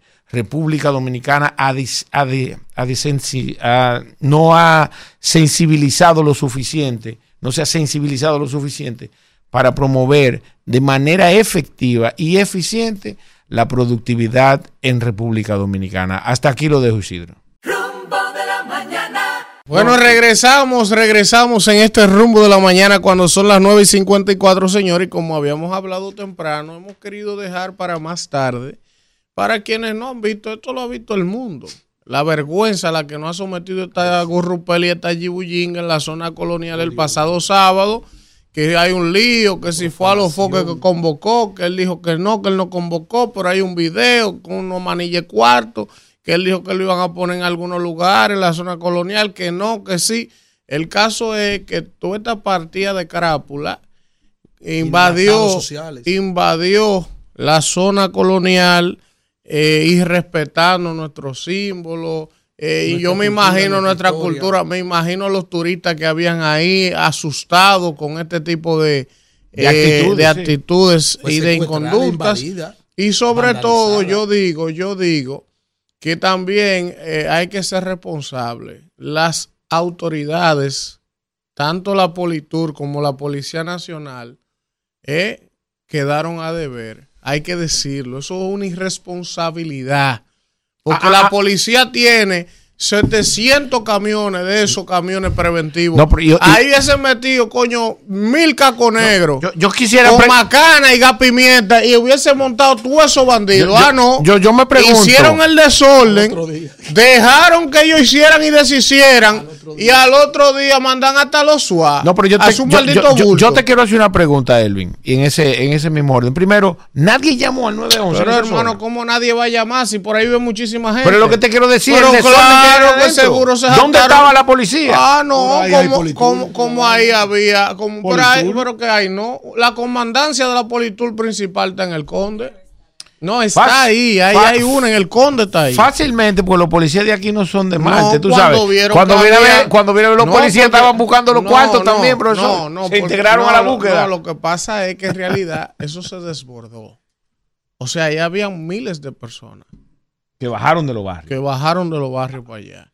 Entonces, eso no era una logística fácil de contener, pero la autoridad tiene que imponer el- la ley. No, pero yo te voy a decir, la sola presencia de policías uniformados ahí, de miembros, lo Vamos a, ver, vamos a ver los videos para quienes no lo han visto a través del YouTube del desorden que había. Yo- yo- Mira, yo- miren eso, miren eso. Yo, yo, no sé, Elvin, si tú, Vamos a escuchar si el tú lo hiciste empírica o real y efectivamente tenía algún Mira la gente, mira, para la gente Wow, qué cruzar. desastre, loco. Mira para la gente Increíble. cruzar. La yibullinga. Y no tiene Aquí. audio eso. Es, amargo ese. Ah, no, es un té. Ah, un té. yo quiero un chin de café, doña. Ahí hay unos videos, mira, de esos, de esos bandidos hasta encima de la capota de los carros. Sí. Bailando. Y vandalizaron los carros. Los Le- le rompieron los También cristales, afectaron la claro. propiedad privada porque por ahí hay muchas viviendas. Llevaron intranquilidad. Profanaron con el epicentro del nacimiento del nuevo mundo. Dejaron esto allí arrabalizado, lleno de basura. De, de, de potes, de lata, de, de funda. Esto- eso fue una cosa. Vamos a ver los videos. Vamos a ver los Fue una cosa fuera de serie. Había unos tirándose de un segundo nivel, guindando. Eso. eso-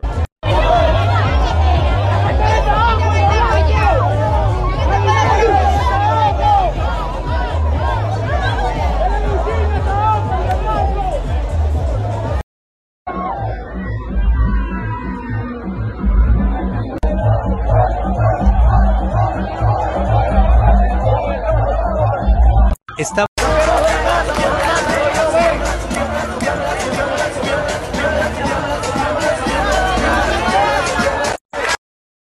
a sacar tu carro de la zona que lo une en Halloween. Pero grábalo, por favor, graba. Ay, Dios mío. ¿Qué es esta mierda? ¿Qué es esta mierda? Isabela hizo un ¡Soy Isabela hizo un Isabela hizo un mierdero. Si uno viene aquí y utiliza términos peyorativos, entonces se ofenden. Que eso es porque ellos son pobres, que eso es que uno es una vaina de clase, que eso es despectivo, que uno no se puede referir hacia ellos, pero hermano, aunque yo te voy a decir una vaina, la culpa de eso la tienen todos los actores, todos.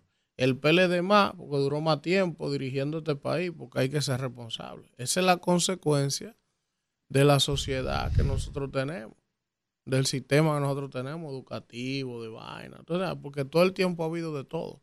Y todo, todo el tiempo ha habido. Es un proceso el- acumulado. eh, exacto, y todo el tiempo ha habido elección. O sea, en mi época, cuando yo fui muchacho, yo tuve amigos de infancia en el barrio que jugábamos basquetbol juntos, que jugábamos bola juntos, que ellos decidieron meterse a narco.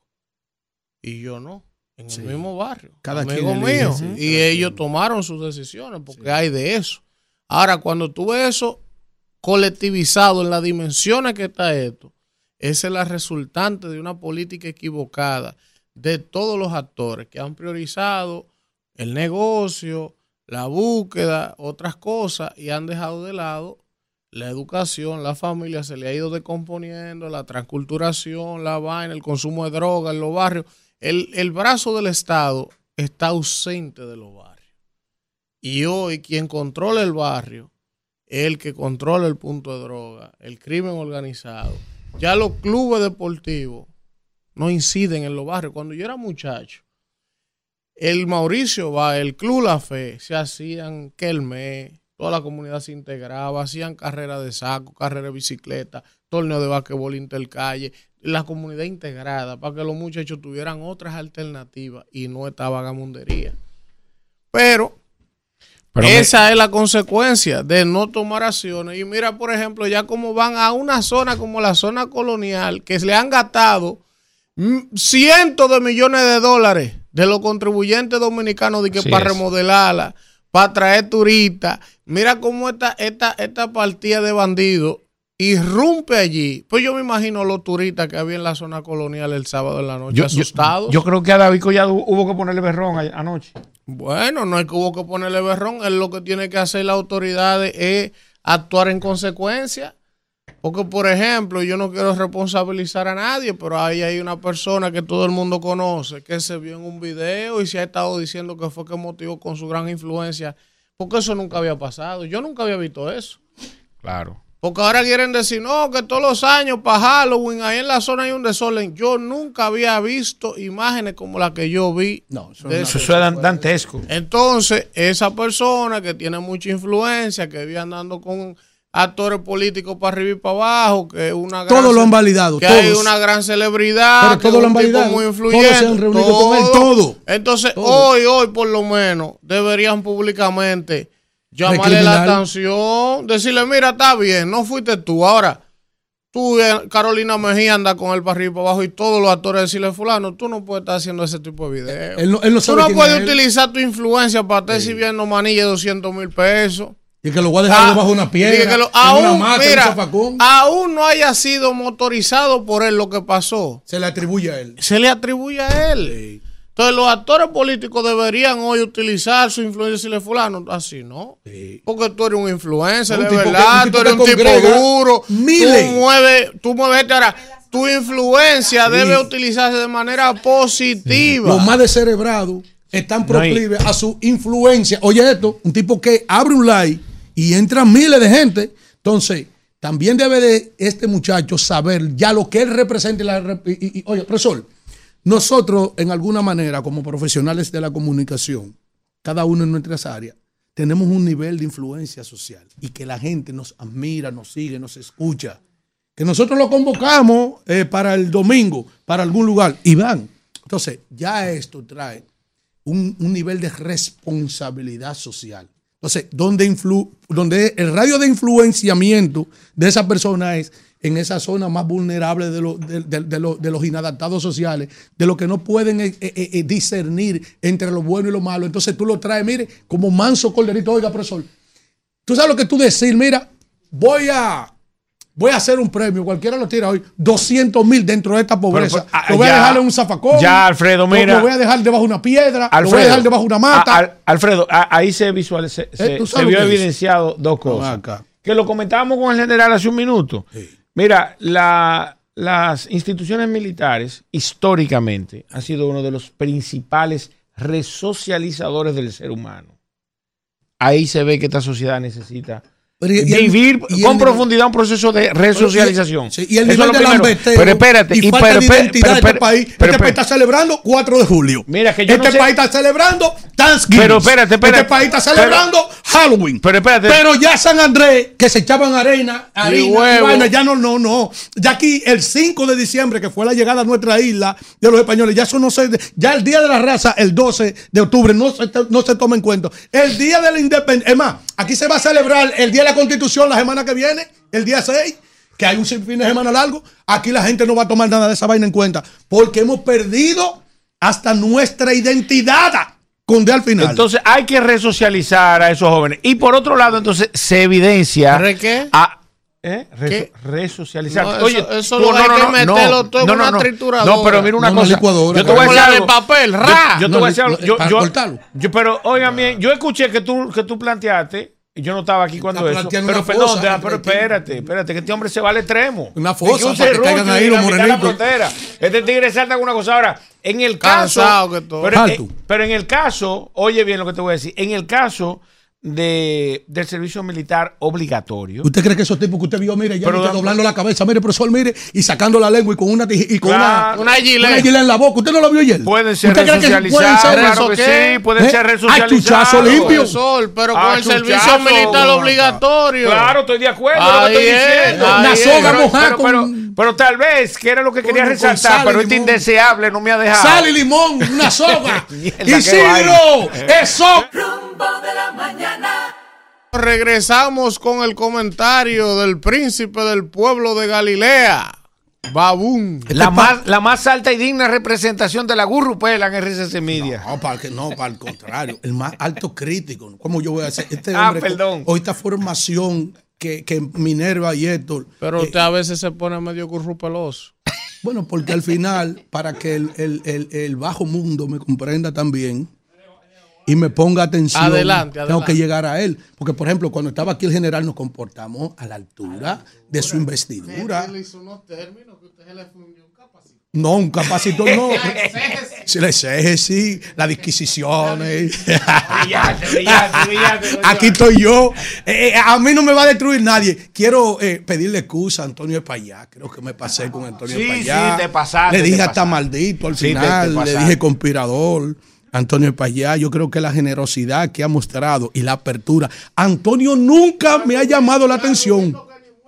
Aquí no me venga a saludar, Manuel. Aquí ni me venga a saludar. Conspirador también. Esto no ha sido fácil mantener el rumbo. Miren, entonces Antonio nunca me ha llamado la atención. Y, y- y todo el mundo sabe el poder que yo enfrento desde aquí. Y Antonio, como un hombre democrático, y doña Montserrat, entendieron que el príncipe del pueblo de Galilea estaba llamado a estar en esta mesa y, el, y el, también el licenciado Elvi Castillo como coordinador, amigo mío. Como dice el, el mariachi Buda, que es primo mío, parte fundamental de mi proyecto de vida porque me pagan a tiempo.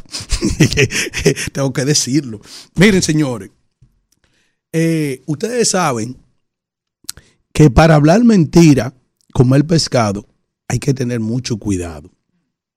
El pasado fin de semana, Acción por la Educación Empresarial, Educa, junto al Banco Popular, hizo una convocatoria en uno de los principales centros del país e invitó a toda la clase profesional, a toda la clase productiva nacional, para lanzar el programa anual que se realiza, que se llama Aprendo, en este caso Aprendo 2023, que pone de relieve todas las tendencias de la educación. El empresariado tiene la responsabilidad de velar por la inversión de la educación en República Dominicana, porque parte de los recursos que maneja el Estado ¿eh? como gran recaudador es aportado por esa clase trabajadora de la República Dominicana, por esa clase empresarial que con sus impuestos ¿eh? Solventan parte del presupuesto general de la nación, es decir, ellos tienen derechos adquiridos. Es tan así que, por ejemplo, el capítulo de educación técnica Infote también funciona de manera tripartita, ¿eh? donde están inmersos el Estado, el sindicalismo, la clase profesional, pero también la clase empresarial. Incluso en el sector privado de nómina hay que, hay que eh, eh, extraerle dinero, ¿eh? Eh, hay que hacer un aporte eh, para ese, por ejemplo, para ese renglón de Infotec, que lega al país una gran cantidad de técnicos que han podido superarse, subsistir, mantener su familia y llegar incluso a generar riquezas dentro y fuera del país. Yo critiqué de que el ministro de Educación, Ángel Hernández, tuvo la desfachatez de dejar plantado o restarle importancia aquel evento que congregó los principales hombres y mujeres en términos empresarial de este país. Ahí en Educa y más, oye, un desplante a, a- a un, a, un, a, un, a una de las instituciones bancarias de mayor prestigio que tiene el país, que es el Banco Popular Dominicano. El presidente no fue. No, no, el presidente no. El ministro de, de Educación le dio la gana de no ir porque él no quería escuchar los indicadores que ahí se citaban, de los cuales ya él con un año de gestión también es responsable. Han habido múltiples denuncias permanentes después que él llegó también a la administración del 4% de la educación que este año arribó a 750 mil millones de pesos y que yo he citado en este país, que ni siquiera este gobierno en tres años ha podido entregar 10 escuelas en el país. Oigan bien, cuando en el pasado gobierno, en ocho años, se hicieron casi 30 mil aulas, por, ejemplo, a 15 mil aulas a razón de cuatro años. Este no ha hecho 10 escuelas en el país. Pero un sinnúmero de denuncias con lo que tiene que ver con la confesión de los libros. Duramos dos años nuestros niños yendo a las escuelas sin libro y los libros pudriéndose en almacenes. Pero después, este hombre secuestra junto a su organización a la cual él pertenece, a los rectores de las universidades privadas, incluyeron la UA de Chepa para legalizar un mamotresto que se hizo ahí y secuestrar más de 3.700 millones de pesos para la confesión de los libros, que la vergüenza terminó en que esos libros estaban plagados y llenos de faltas ortográficas y conceptualmente errados también, que fue una vergüenza, porque un estudiante, su libro de consulta para saber cómo se escribe una cosa o cómo, eh, eh, cómo edificarse sobre un conocimiento del libro, y resulta de que el libro de consulta está plagado de errores ortográficos, cuando no sintáticos. Una cosa fuera de serie que nunca había ocurrido, porque esos editoriales tienen sus unidades de investigación, de revisión. Cuando un libro ya va para la calle en la industria eh, editorial del mundo entero, es porque está debidamente revisado. Y ese maldito que está ahí, en aras de, coger esa tajada, oye bien, ah, no, ese señor lo secuestró para ello, pero resultó siendo un disparate. Oigan bien, los libros se perdían todos esos millones de hojas que se imprimieron y millones de materia prima y millones de pesos también. Por eso disparate. Porque el editor, el de la impresora, simplemente recibe lo que tú le enviaste. Usted que se encarga de la revisión. Es decir, tú no le puedes decir a esa impresora que tú tienes que devolverme esos cuartos. No, yo te imprimí lo que tú me mandaste. Ahí hubo que pagar más dinero. ¿Cómo se habrá solventado eso? Eso lo sabremos cuando termine este gobierno y podamos entonces empezar a contar las estrellas. Oigan esto. Pero también se denunció de qué manera el mismo ministerio en su sede central se están comiendo de una licitación que empezó por 500 y tantos millones de pesos, 900 millones de pesos, de lo que se va a comer los empleados de la sede, entre ellos un, un desayuno eh, eh, eh, estipulado ahí en ese presupuesto en 1.270 pesos, cuando un dominicano con 150 pesos desayuna en cualquier esquina. Pero el desayuno de esos empleados, 1.270 pesos. Pero eso no es problema, no ha habido problema con eso. Pero el desastre grande que da vergüenza para este país es que los niños de nosotros salieron en estos días en una primera plana de uno de los principales diarios del país, los carajitos cogiendo clases todavía sentados en una lata y un pedazo de blog.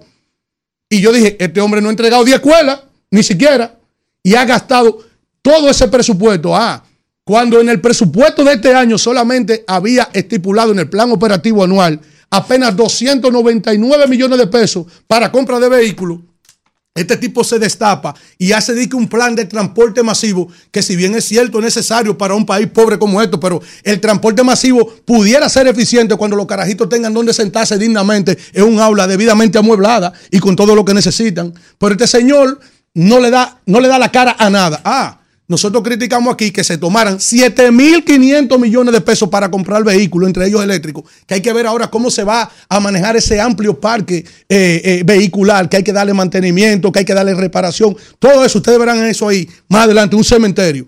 Y nosotros nos enteramos que también dentro de esos 9.500 millones, 7.500 era para comprar vehículos, pero 2.500 eran para rentarlo. Y yo dije, ustedes verán problemas con esa licitación ahora aparece un parroquiano que pone al desnudo el hurto, el robo, el desorden que está ocurriendo eh, alrededor del transporte escolar. ¿Sabe lo que dice ese hombre? Que le voy a poner el video ahora mismo. Que él maneja una guagua que es de un propietario, pero que está subcontratada a Magna Motor. Y Magna Motor lo mandó a ese hombre a rotular esa guagua. Una guagua que no cumple con los estándares que decía la licitación del año, del año de fabricación del vehículo.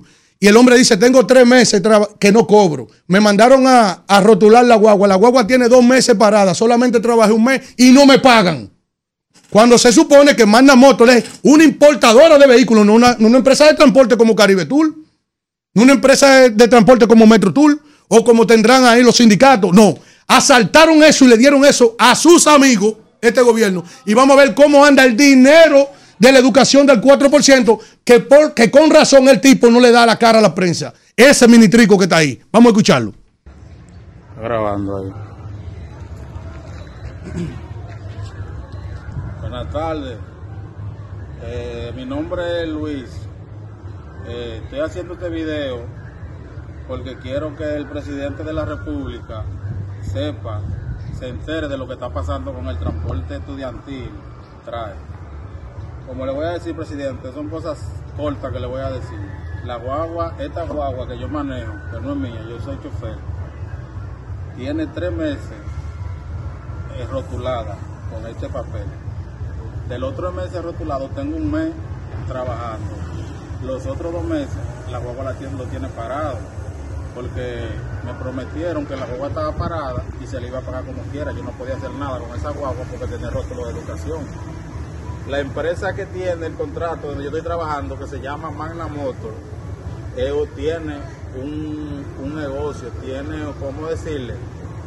El contrato de Magna Motor, eso es un- una mafia que tiene. Yo tengo trabajado un mes y dos parados, que ellos mandan a parar la guagua. Ellos no me quieren pagar.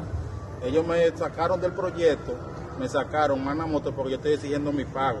Ellos, para no pagarme, me sacaron del proyecto. Entonces yo quiero que usted, como presidente de este país, de la República, resuelva eso. Porque no es verdad que yo voy a perder mis tres meses que tiene la guagua parada, que esta guagua no es mía, soy chofer. Y no tiene, el dueño no tiene con qué se lo pagaré ahora de la guagua, porque son guaguas que se compran fiadas. Y yo saqué la guagua de la ruta que estaba trabajando porque ellos me mandan a parar la guagua porque ellos iban a, para- a pagar el tiempo que la guagua durara parar. Pero entonces ahora no me quieren pagar ni lo que la guagua tiene parada ni lo que la guagua ha trabajado. Yo le estoy haciendo ese video al presidente para que tome asunto con esa empresa que ganó, dice que ganó la licitación. Eso es mentira. Eso es un negocio. Magna Motor no es transportista. Magna Motor lo que es eh, eh, eh, vaina de, de vehículos, importadora de vehículos. Ellos no son transportistas, ellos no saben nada de transporte. Entonces, señor presidente, este video, usted resuelve con ese video. Yo quiero que el lunes se me resuelva lo mío. Yo tengo tres meses eh, trabajándole a esta, a esta compañía Magna Motor que mandó a parar esta guagua, que ellos son responsables. Ahora no me se quiere pagar los meses que tiene la guagua parada, ni se me quieren pagar lo que yo he trabajado. Entonces Magna Motor buscó un contratista que es también rencalista, que no es transportista, que se llama Amado Rencal. Amado, Re- Amado Rencal, Amado Aria, que también es otro, que también es mafia que tienen con el transporte estudiantil. Yo le estoy diciendo esto porque para que el transporte estudiantil no se vaya, no se le vaya a hacer daño, porque a eso que están aportando ellos, que usted quede mal con el transporte estudiantil aquí en guerra. Ustedes vieron ahí, escuchó país el desorden que hay. Anoche recibí una llamada. Bueno, nueva. No, oye bien, anoche recibí una llamada de un importante funcionario del ministerio sobre ese tema, pidiéndome el teléfono para hablar de que con ese hombre, para poder ayudarle y para que le pueda arrojar luz del desorden del cual ni siquiera ellos tienen control. La lástima de todo eso es que esos casi 10 mil millones de pesos que se están vandalizando desde el Ministerio de Educación, oye bien, en detrimento de la finanza pública y de los indicadores que nos están diciendo que la gente no tiene un peso en la calle. Mañana no se pierdan un comentario que tengo que por asunto de tiempo no les puedo dar sobre lo que está haciendo, lo que está, se está pasando en una, en una empresa pública donde están los millones corriendo a borbotones queriendo comprar una provincia entera. Vámonos. Es momento de escuchar al pueblo. Comunícate con nosotros al 809-682-9850 y nuestra línea internacional 1-883-380-0062. El rumbo de la mañana. Como decía el merengue típico, eso es tiro y tiro. tiro y ¿Usted no lo ha oído ese disco? Vamos a hablar con la gente. en los Vamos con la gente. Buen día, ¿quién nos habla y de dónde? Perdimos. Buenos días a todos, buenos días. Oh. ¿quién habla? Amigo Bigote de este lado. Adelante, bigote. Óyeme, qué satisfecho me siento en el día de hoy. ¿Sabe por qué? ¿Por qué? Porque lo que pasó este fin de semana fue apoteótico. Eso fue un desborde de gente donde quiera que visitaban Kimberly, Jason, que eso fue eh, un mar de gente. Yo no, yo, yo digo y siempre voy a mantener la tesis de que los pueblos humildes nunca se equivocan a elegir personas como en este, en este momento, personas jóvenes que van a hacer una labor y un trabajo a favor de los pobres de todos los barrios. Sí, señor. Felicidades, Kimberly y Jason. Sí. Bien, bigote. Coño. Coño, bigote. Jason, tú tienes ese brazo estericado. eh, Ahora. Jason, ¿de cuánto fue la moña? Porque Vamos, la gente. déjame caer algo a mí. Buen día, ¿quién no sabe de dónde? bigote. Ya tú Tienes ni- que caminar para ya- que Bigote te haga ya, tu propaganda. ya, ya tú ni sueñas, bigote. Buen día.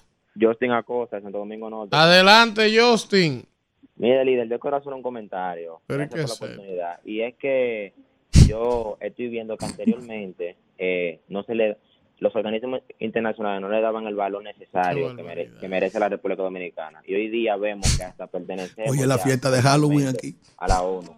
Y eso es algo que Tuve me, la me enorgullece, este país. Muchas gracias.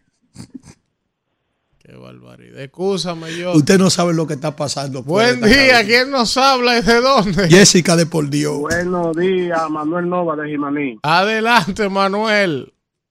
Controla tu loco. Nosotros tenemos que, que tener conciencia sobre el dengue. El dengue se nos está saliendo de la mano. El pueblo tiene que limpiar su patio, eh, quitar la goma, el agua, ponerle cloro intacto y tanque tapado. No dejarle todo al gobierno, que nosotros dominicanos solo queramos, queremos dejarle todo al gobierno y no es así. Eso es así, tienes razón. Buen día, ¿quién nos habla y de dónde?